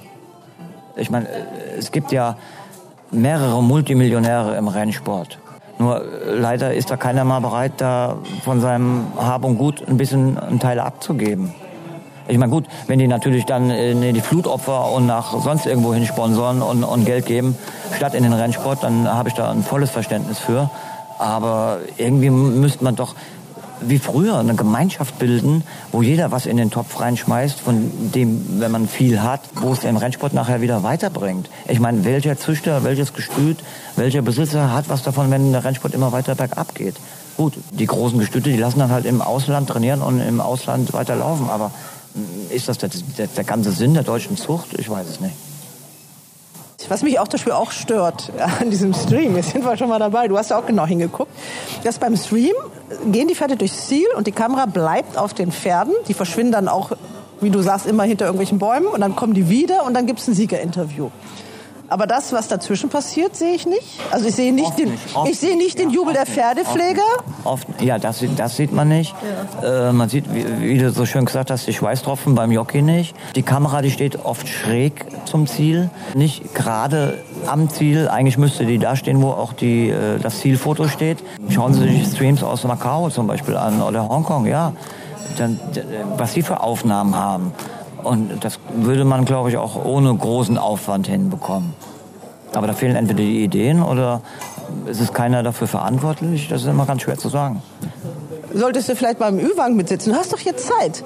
Geh mal mit den Ü-Wagen und sag den Jungs, äh, wie sie auch das als Regie äh, darstellen sollen. Das wäre doch mal eine Idee. Ja, das wäre eine Idee, aber das wäre wahrscheinlich schon schwierig, weil ich müsste anfangen, mit denen zu diskutieren und da habe ich gar keine Lust drauf. Äh, ja, Schwarzer Peter gibt es auch noch eine schöne Geschichte zu. Und zu den Besitzern Uwe Eisch und seiner Frau. Ja, ähm, den Schwarzen Peter gab es schon mal. Ich glaube, das ist so ungefähr 20 Jahre her. Das war ein sehr, sehr gutes Hindernispferd, was äh, geritten wurde immer von Kiki Dribul, den wir noch alle kennen, denke ich mal. Der wurde leider, hat er sich verletzt. Danach hat der Besitzer lange, lange kein Pferd mehr gehabt. Und dann hat er sich jetzt wieder einen auf der Auktion gekauft. Den hat der Dirk Baldrummer eben gekauft für ein kleines Geld. Und da haben sie ihn wieder Schwarzen Peter genannt. Ja, das war schon, ist schon eine irre Geschichte. Der Kiki hat mir damals, äh, als der Schwarze Peter siegloses Rennen in Krefeld gewonnen hat, Bilder geschickt von seinem Schwarzen Peter. Das ist schon eigentlich witzig. Und er hat dieselbe Farbe gehabt, dieselbe, dasselbe Dress. Irre. Und das sind auch Besitzer, das seht ihr auch oder honoriert ihr auch, äh, die sich auch für ihr Pferd so richtig interessieren. Ja, die interessieren sich sehr für ihr Pferd. Es waren jetzt zum Beispiel Besitzer, die sind, nachdem der Schwarze Peter in Hamburg samstags angekommen ist, waren die eine Stunde am Stall und haben sich das Pferd angeguckt, haben es gestreichelt, haben den Leuten Kaffeegeld gegeben. Äh, also ich kenne den Uwe jetzt schon über 30 Jahre. Das war mal früher sogar eine Zeit lang wie mein, wie mein zweiter Papa. Das ist ein sehr korrekter und sehr netter Mann. Also über den lasse ich überhaupt gar nichts kommen. Also schon vorm Rennen gab es Kaffeegeld? Ja, es gab vor dem zweiten Platz schon Kaffeegeld, aus dem Grund, weil die Leute haben die Arbeit ja gemacht. Und, das, und am Ergebnis, äh, die Leute, die da arbeiten, die freuen sich ja eher, wenn das Pferd gut läuft, als schlecht läuft. Aber die Arbeit ist die gleiche. Und die Arbeit macht ja viel mehr Spaß, wenn man, wenn man dann auch mal ein bisschen Trinkgeld noch dafür bekommt. Die Wetttipps. Wir haben den Sieger. So, Katrin hat sich verabschiedet und wir machen weiter mit unseren vorerst erstmal letzten Wetttipps und deswegen haben wir es auch etwas verändert, weil das sportliche Programm, nachdem wir jetzt ja fünf Grupperennen innerhalb von drei Tagen in Hamburg haben, ist etwas kleiner. Aber wir haben eine Gruppe Premiere in Magdeburg. Das gab es noch nie, ein Grupperennen in Magdeburg. Das ist unser Hauptrennen und das andere Black Type Rennen ist auch Magdeburg? Hannover, am Freitag. Hannover. Dann fangen wir in Hannover an. Ja, ein Listenrennen über 1600 Meter drei Dreijährige gegen sechs Ältere, die Dreijährigen natürlich mit entsprechenden Gewichtsvorteilen. Ich finde, die schauen ganz interessant aus, vor allem die Nummer sieben Way to Dubai und die neun Villefranche. Ich weiß nicht, wie seht ihr das? Ja, ist natürlich rechnerisch für Way to Dubai sind, glaube ich, 13, 14 Kilo, die der finden muss. Aber ist natürlich ein Pferd mit Potenzial. Der hat beim Lebensdebüt Assistent geschlagen, der ja jetzt im Derby ein ganz, ganz gutes Rennen gelaufen ist. Ähm, vielleicht war Assistent damals noch nicht so weit entwickelt wie Way to Dubai. Zuletzt hat er im Ausgleich zwei knapp verloren, er war ein bisschen früh vorne, aber ist schon ein interessantes Pferd. Ich kann mir in dem Rennen eigentlich nur Way to Dubai und Sahib's Joy als Sieger vorstellen. Will Franche glaube ich selber nicht so dran. Christian, was meinst du? Ja, also ich sehe das ähnlich wie du, Andreas, weil Villefranche, ich denke auch diese letzte Form von, den, das muss das siebte den, also 1000 Guinness, die wird nicht so wirklich aufgewertet von den Pferden vor ihr in äh, Hamburg und daher, ich denke, da ist doch wirklich noch ein bisschen schwer. Mehr to Dubai, ja, der Sprung ist schon groß. Joy, die letzte Form, gefällt mir recht gut, die er da in Dortmund gezeigt hat. Man muss natürlich sagen, er war in diesem Jahr auch schon mal hinter dem unverwüstlichen Wonnemond. Mhm. Äh, den kann man nicht so ganz. Nee, so ganz kann man den nicht. Ja. In Italien, ja. die letzte Form, die war nicht schlecht. Er war zwar nur Vierter, aber war wirklich nicht weit zurück. Aber ob er jetzt noch gut genug ist, so ein Rennen zu gewinnen, das ist immer so eine Sache. Deswegen denke ich jetzt, die Älteren werden sich nochmal durchsetzen und ich bin da schon bei der Nummer eins, Saib Joy.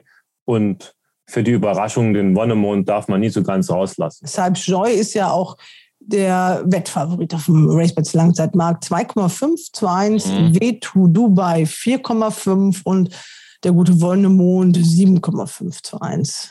Also ich gehe trotzdem mit Way to Dubai. Ich glaube, der ist ein Pferd mit, mit Potenzial und, und ähm, ich würde Way to Dubai nehmen. Bei Sahib's Joy könnte vielleicht die Distanz ein bisschen kurz sein. Der ist, glaube ich, etwas besser, so 1800, ein bisschen weiter. Auch wenn ihr der Stute keine Chance gebt. Ich gehe mit der Nummer 9 Villefranche, die sich hier meines Erachtens Black Type holen kann.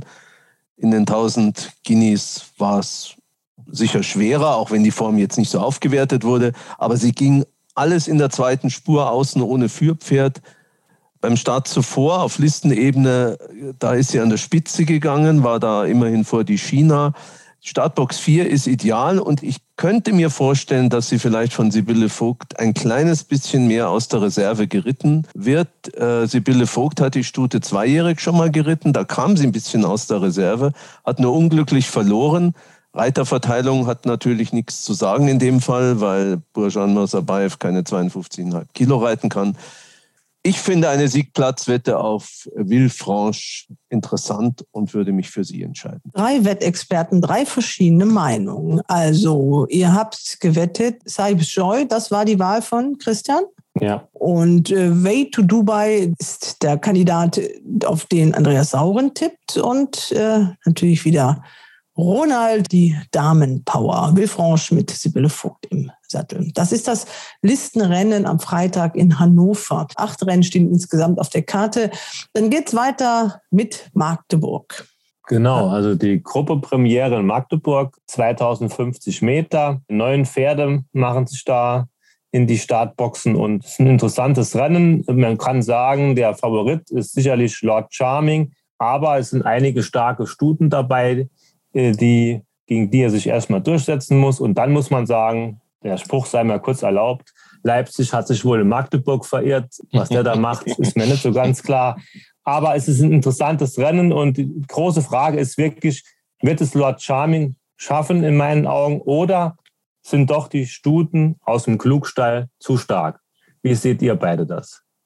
Nicht nur aus dem Klugstall, das ist ja auch noch einer aus dem Hicksstall. Genau, ja, Waldbiene, ne? Ja, also Entschuldigung, die, ja, Entschuldigung. Hast du ganz unterschlagen. Ja, die habe ich nicht unterschlagen. Ja, aber meine ich gar ja, nicht. Ja, es sind noch zwei Hicks-Studien und zwei Klugstudien. Entschuldigung, genau.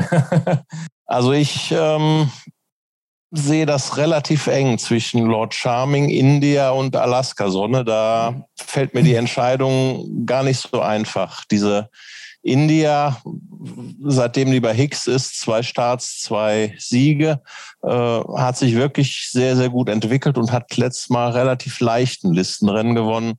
Lord Charming hätte es natürlich längst mal verdient, auch ein Grupperennen zu gewinnen. Der war ja immer knapp dran, hat auch gegen wirklich starke französische Gegner sich immer sehr, sehr ordentlich aus der Affäre gezogen. Ähm, Alaska Sonne war beim letzten Start ja von so einem wahrscheinlich noch dunklen Pferd aus dem Wöhlerstall geschlagen. Ähm, für mich ist das ziemlich eng zwischen den drei Pferden. Das sind die drei, denen ich den Sieg zutraue. Und da ist es relativ offen. Roland, wie siehst du das denn?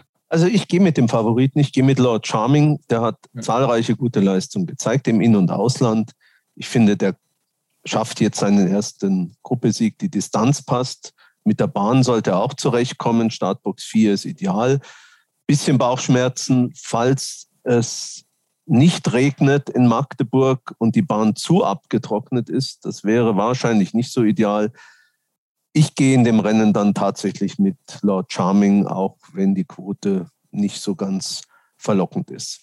Also ich entscheide mich dann mal für India, weil die hat dieses Jahr nichts verkehrt gemacht. Der letzte Sieg, der sah sehr, sehr gut aus. Ich glaube, die Distanz ist gut für die.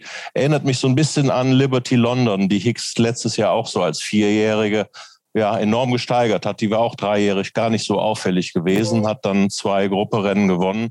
Und sowas ähnliches traue ich der India auch zu. Und deswegen tippe ich India. Und ja. äh, auch wieder in diesem Rennen, in diesem Grupperennen drei verschiedene Meinungen oder kannst du dich jemandem anschließen? Nein, Christian? nein, ich kann mich da niemandem anschließen.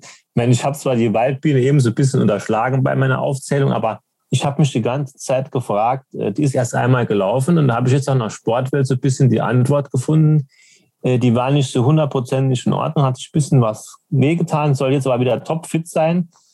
Und äh, ich glaube schon, dass die in Magdeburg sehr gut zurechtkommen wird, die Waldbiene. Die geht vorne oder kann vorne gehen.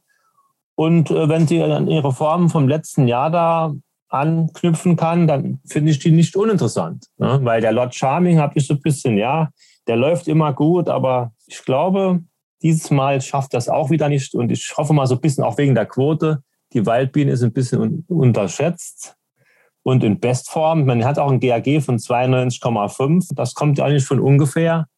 Und daher gehe ich hier mit Waldbiene.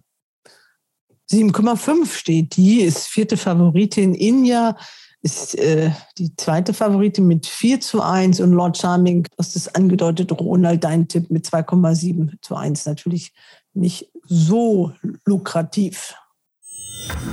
Und jetzt das Ding der Woche. Das sind dann eure letzten Wetten. Wer möchte denn da anfangen? Hallo? Ja, mir ist egal, ich kann gern anfangen. Ja, kurz und knackig, Christian. Ja, Dein Ding der also, Woche. Meine letzten Dinger der Woche waren immer alle letzte. Also Dann ist Steigerung jetzt nicht so schwer. obwohl, obwohl, oh ja, aber ich habe mir trotzdem wieder so ein Pferd rausgesucht. Das kann alles oder nichts sein. Äh, mir ist dann eine Stute ins Auge gestoßen, Flamingo Art von Andreas Wöhler im Training, Gestüt Auenquelle. Da habe ich mir gedacht, hm, komisch, da stimmt doch irgendwas nicht. Gestüt Auenquelle. Ja, das Pferd war letztes Jahr für Winterhauch bei Dr. Andreas Bolte im Training. Und ich denke jetzt, für Zuchtzwecke hat wohl Auenquelle die Stute gekauft. Und die möchte jetzt unbedingt einen Sieg machen. 50 Kilo muss das Pferd verteidigen. Das ist eine Schwester zu Feuerblitz und Flamingo Star, also zwei sehr guten Gruppepferden und auch einigen anderen Pferden, die nicht so gut waren, ist es Schwester, muss man dazu sagen. Aber sie war letztes Jahr einmal Dritte bei ihrem zweiten Start. Da war sie zwar weit geschlagen, hat aber einige Pferde hinter sich gelassen, Ilina und Blue Queen und so weiter, die mittlerweile mit ähnlicher Marke gewonnen haben. Und ich hoffe einfach drauf, dass Andreas Wöhler ein solches Pferd mit 50 Kilo GAG nicht an den Start bringt, wenn es keine Siegchance hat. Die läuft in Köln im vierten Rennen in ein Ausgleich 4. Aber wie gesagt, es ist schon so ein bisschen ein Wagnis, aber eigentlich, man dürfte es mal nicht an den Start bringen, wenn sie keine Möglichkeiten hat, da mitzumischen. Sag nochmal genau, also das ist in Köln am Sonntag. Das vierte, das vierte Das Rennen. vierte Rennen. Ja, Flamingo Art. Flamingo Art. Die Nummer 10 mit Josef. Genau, ganz unten, ja, richtig. Andreas, wo bist du?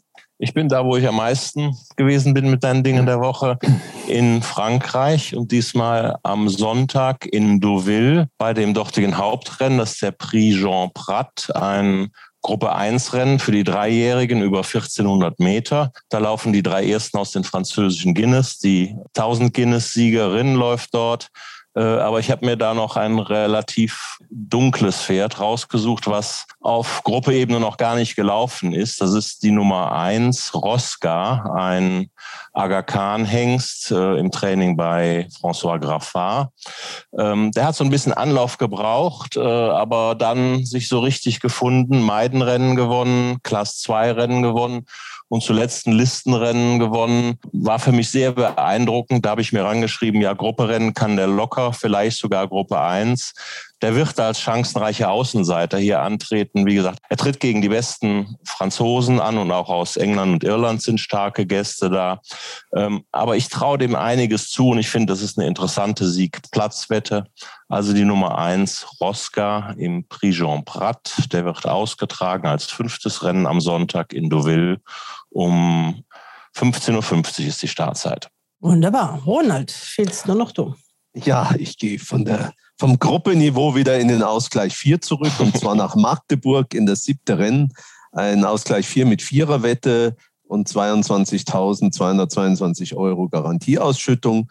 Dieses Rennen gewinnt für mich die Nummer 4 Tiger Toss aus dem Stall von Bohumil Nederostek. Die Stute ist Bahn- und Distanzsiegerin. Das Siegaufgewicht wird durch die Erlaubnis von Gavin Ashton gemildert. Und die letzte Form aus Hamburg ist meines Erachtens zu streichen. Dort war die Stute anfangs an der Spitze ein bisschen heftig und bekam das ganze Rennen ein bisschen Druck von North Island, hielt auf zu weitem Weg, 2400 Meter, trotzdem relativ lange Stand. Aus Startbox 3, 2050 Meter, Magdeburg, hat Tiger Toss eine erste Chance spiele ich Sieg um Platz und das ist auch mein Stellpferd in der Viererwette. Tiger Toss. Und das würde natürlich auch unseren gelegentlichen Mitstreiter, den wir gehabt haben, Jimmy sehr freuen, denn der ist ja der Manager des jungen Engländers, der nach langer Verletzung äh, wieder zurück ist und ja auch schon einige Rennen seitdem wieder gewonnen hat. Also Tiger Toss im, das ist das siebte Rennen in Magdeburg, ja. die Programm Nummer vier mit Gavin Ashton im Sattel aus dem Rennstall von Bohemil Nedorostek. Ja, ihr Lieben, das waren unsere Tipps. Erstmal vorerst die letzten. Wie gesagt, es gibt einen Summer Break. Ich bedanke mich ganz herzlich bei euch. Hat Spaß gemacht. Über doch jetzt ja 130 Folgen, die 130. Folge. Zweieinhalb Jahre waren wir am Start. Und jetzt müssen wir mal gucken, ob wir ein neues Rennpferd in den Stall kriegen und was wir daraus machen. Ja, so. super. Vielen Dank. Uns hat es, denke ich, auch allen sehr viel Spaß gemacht. Danke, Frauke, dass du es immer so engagiert betrieben hast und wir hoffen auf dein weiteres Engagement und wir werden, hoffe ich, dem Galopprennsport medial nicht ganz verloren gehen. Ja, vielen Dank. Also man kann sich in Worten von Ronald nur anschließen. Ich war ja von der ersten Stunde an dabei. Es hat mir immer sehr viel Freude bereitet und auch vielen Dank, dass ihr das alle so mitgemacht habt. Und es hat immer Spaß gemacht. Und es wäre schade, wenn man so verschwindet von der Bildfläche. Also auch ich würde mich freuen und ich wünsche allen alles Gute und weiterhin viel Spaß beim Galopprennsport. Ja, dann darf ich mich auch verabschieden. Ich bin ja noch nicht ganz so lange dabei, aber immerhin jetzt auch schon ein Dreivierteljahr das Ausarbeiten der Wetttipps mit Christian, mit Ronald zusammen, da habe ich auch immer viel Spaß gehabt und wir haben ja, glaube ich, auch eine ganz vernünftige Performance hingelegt. Wir waren über die letzten 17, 18 Wochen ordentlich im Plus gewesen und uns fallen bestimmt neue Projekte ein, äh, wo wir wieder aktiv sind und auf die Zeit freue ich mich dann schon. In diesem Sinne, ich bedanke mich bei euch, sage ciao, ciao, bis bald wieder. Tschüss. Ciao, ciao. Ciao, ciao. Das war's für heute. Hals und Bein.